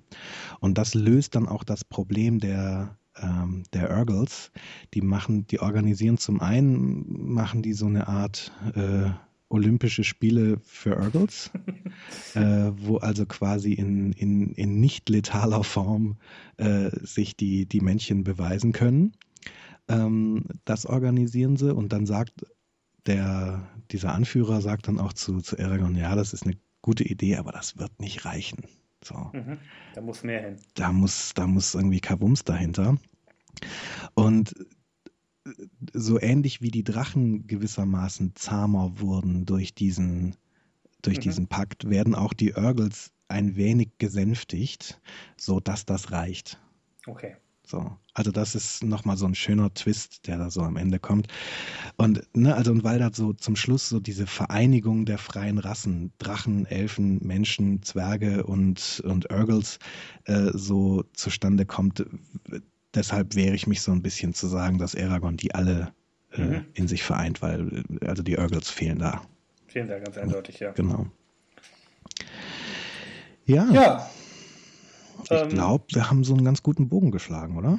Ja, A, das und B haben wir, glaube ich, äh, quasi sozusagen die, ich glaube, so die, die Standard- äh, äh, Bezugssysteme, auf die wir so kommen werden, den sind wir, glaube ich, heute an allen mal vorbeigekommen. Auf jeden Fall an vielen. Wir haben irgendwie Star Wars und Star Trek und einen Comic und äh, Babylon Harry 5 sogar. Harry Potter, Harry Potter und, um Gottes Willen. Und Herr der Ringe. Und genau. Ja, das war doch mal eine schöne Folge hier. Da wird sich das ungefähr drin bewegen, wahrscheinlich. Genau. Ähm, du wolltest noch ein bisschen Hausmeistern. Genau, ich wollte aber, bevor ich Hausmeistere, wollte ich dich noch fragen, äh, ob jetzt so aus der Sicht von jemandem, der die Bücher nicht gelesen hat, ob du jetzt so das Gefühl hast, äh, ich, du hast einen Überblick, was geil an diesen Büchern sein könnte und warum es sich lohnen könnte, die zu lesen oder ob du noch Fragen hast. Ähm, nee, also was ich wirklich überzeugend fand, ist das, das ähm, was du sagtest mit der Charakterentwicklung. Mhm. Ähm, das finde ich, äh, ist was, was mich reizt und, und dieses diese, diese, was steht dahinter Frage von, also ne, wo finden die denn ihre Kraft? Mhm. Wo ziehen die ihre Kraft her, um, äh, um sich diesen Herausforderungen ja. zu stellen? Das also finde ich Sachen, die, die klingen irgendwie da habe ich Bock drauf, weißt du? Ja. Ähm, also das ist jetzt meine Interpretation, ob das jemand anders auch so sagen würde, dass es darum wirklich geht. Das ist ja, glaube ich, das, der Knackpunkt an dieser Frage. Das ist ja immer so eine eigen, eine sehr individuelle Antwort, die man da gibt. Aber das ist das, was ich sagen würde. Ja, also, also wirklich ist ja, also das setzt, setzt ja auch immer so eine Idee von, es gebe nur eine Wirklichkeit. Ja, genau. Ne? Also es ist, glaube ich, eher so ein Fall von, man kann das Buch so lesen, das. Ja, genau. Ähm, Oder so wirkt es auf mich. Genau. genau. Und das finde ich, äh, finde ich, klingt, das klingt nach einer Geschichte, die ich spannend finde. Mhm. Äh, und, also, und, und, das, und es hat auch wirklich was, also dadurch, dass es so oberflächlich, also so auf der oberflächlichen Erzählstruktur, so genau wie Star Wars ist, und in dem Moment, mhm. wo man aber in so eine Interpretationsebene tiefer geht, dann doch so ganz anders als Star Wars ist, ähm, das hat auch was. Also ich finde zumindest für, für einen Star Wars-Fan wie mich, hat das auch total Spaß gemacht. Also ich habe über diese Parallelen auch total geschmunzelt und mhm. auch an manchen Stellen laut gelacht, muss ich ehrlich sagen. Also als dann tatsächlich am Ende des zweiten Bandes Murtag eröffnet, dass er sein Bruder ist. Ich habe wirklich laut gelacht. So, so, hier, Luke, ich bin dein Bruder, juhu. und ja. Dann würde ich, fällt mir der, der Stelle gerade noch mal ein, noch, doch noch mal einen, einen, einen weiteren Hinweis setzen und auf diese ähm, Everything is a Remix-Reihe verweisen. Das mhm. sind, eine, so, eine, sind so Dokumentarkurzfilme. Ähm, und der zweite Teil äh, von denen, äh, da so zehn Minuten, Viertelstunde lang, beschäftigt sich ganz viel ähm, damit, ähm, wie Star Wars eigentlich als, als Geschichte und als Film funktioniert. Äh, und der greift, was ich vorhin so ein bisschen angesprochen habe, mit diesem Campbell und dem Monomyth und so, greift das relativ schnell und kurz mal auf. Da kann man das ganz schön mal so in fünf Minuten äh, nachvollziehen, mhm. was, was George Lucas da eigentlich gemacht hat. Ja, Genau, können das können wir auch, verlinken. Das können wir auch auf jeden Fall verlinken. Das ist, äh, also auch jenseits dieser Star Wars-Geschichte sind diese äh, Everything is a Remix-Reihe, äh, die ist einfach großartig. Ja, die das ist echt sehr cool. Spaß. Ja. Gut, ja, dann haben wir es inhaltlich. Äh, ich mache noch so ein paar organisatorische äh, mhm. Hausmeistergeschichten mhm. dahinterher.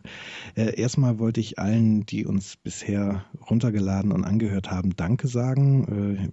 Wir waren beide sehr überrascht, wie schnell und wie viele Leute da überhaupt anfangen, das sich anzuhören. Ähm, the Proof of the Pudding is in the Eating heißt es ja immer. Jetzt bin ich mal gespannt, wie das bei der zweiten Folge ist. Kann natürlich sein, dass ihr alle die erste Folge so abgrundtief schlecht fandet, dass ihr die zweite nicht mehr anhört. Ähm, das kann natürlich passieren, aber auf jeden Fall trotz allem danke, die äh, uns da gedownloadet haben. Das ist schon mal eine schöne Rückmeldung. Aha, offensichtlich äh, ist da so ein bisschen Interesse für da. Das freut uns.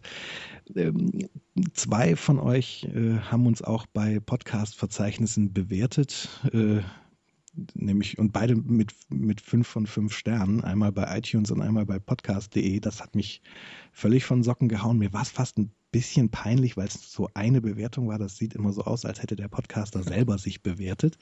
Wir waren es nicht. Wir waren es wirklich nicht. wir schwören. Und ähm, das soll jetzt nicht eine, eine, eine versteckte Aufforderung sein, hier mal mehr zu bewerten, weil es uns peinlich ist, aber irgendwie doch. Äh, also wenn es euch gefallen hat, klickt da ruhig nochmal drauf, dass da nicht nur eine Bewertung steht. Ähm, ja, überhaupt äh, ist das äh, auch eine nette Form von, von Feedback ähm, uns da, äh, dass ihr uns geben könnt. Über Feedback freuen wir uns übrigens generell sehr, äh, sowohl über diese, diese Podcast-Verzeichnisse, aber auch direkt bei uns im Blog, gerne in die, in die Kommentarspalte. Ähm, die Adresse ist äh, spoileralert.bildungsangst.de. Ähm, gerne auch über Twitter. Unsere Twitter-Namen sind dort auch auf dem, äh, auf dem Blog verzeichnet. Ja, und auch über die Rückmeldungen, wenn ihr auf den Flatter-Button äh, drückt, über die freuen wir uns auch. Ähm, genau. Dann, was ich auch noch machen werde, äh, sowohl Daniel als auch ich haben einen Wunschzettel bei Amazon und ich hatte die Idee, da können wir eigentlich auch einen Link jeweils draufsetzen unter dem Motto, äh, schenkt uns Bücher. Also wenn ihr, also ihr könnt uns sowohl Buchempfehlungen äh, zukommen lassen, ihr könnt uns aber auch ähm, Bücher, die wir eh haben wollen und eh und von denen ihr sagt, oh ja, die sollen sie mal behandeln, äh, wenn ihr die da auf unseren Wunschzetteln entdeckt, dann äh, schenkt die uns. Freuen wir uns. Oder freuen wir uns drüber, wenn ihr uns Bücher schenkt. Genau, genau. das ist auch eine, eine, geile Form von Rückmeldung. Ja. Ähm, also sprich, Rückmeldung jeder Art, auch Kritik und so weiter, immer, immer gerne genommen. Ob nur in Form von Büchern oder einfach in Form von Buchstaben, die ihr irgendwo hinschreibt, da freuen wir uns genauso drüber. Ja, Daniel, dann haben wir es, oder? Ich glaube, äh, dann haben wir es für heute. Gut, dann sagen wir vielen Dank für die Aufmerksamkeit. Und äh, ich sag Tschüss und du sagst? Ich sag auch Tschüss. Okay, bis denn.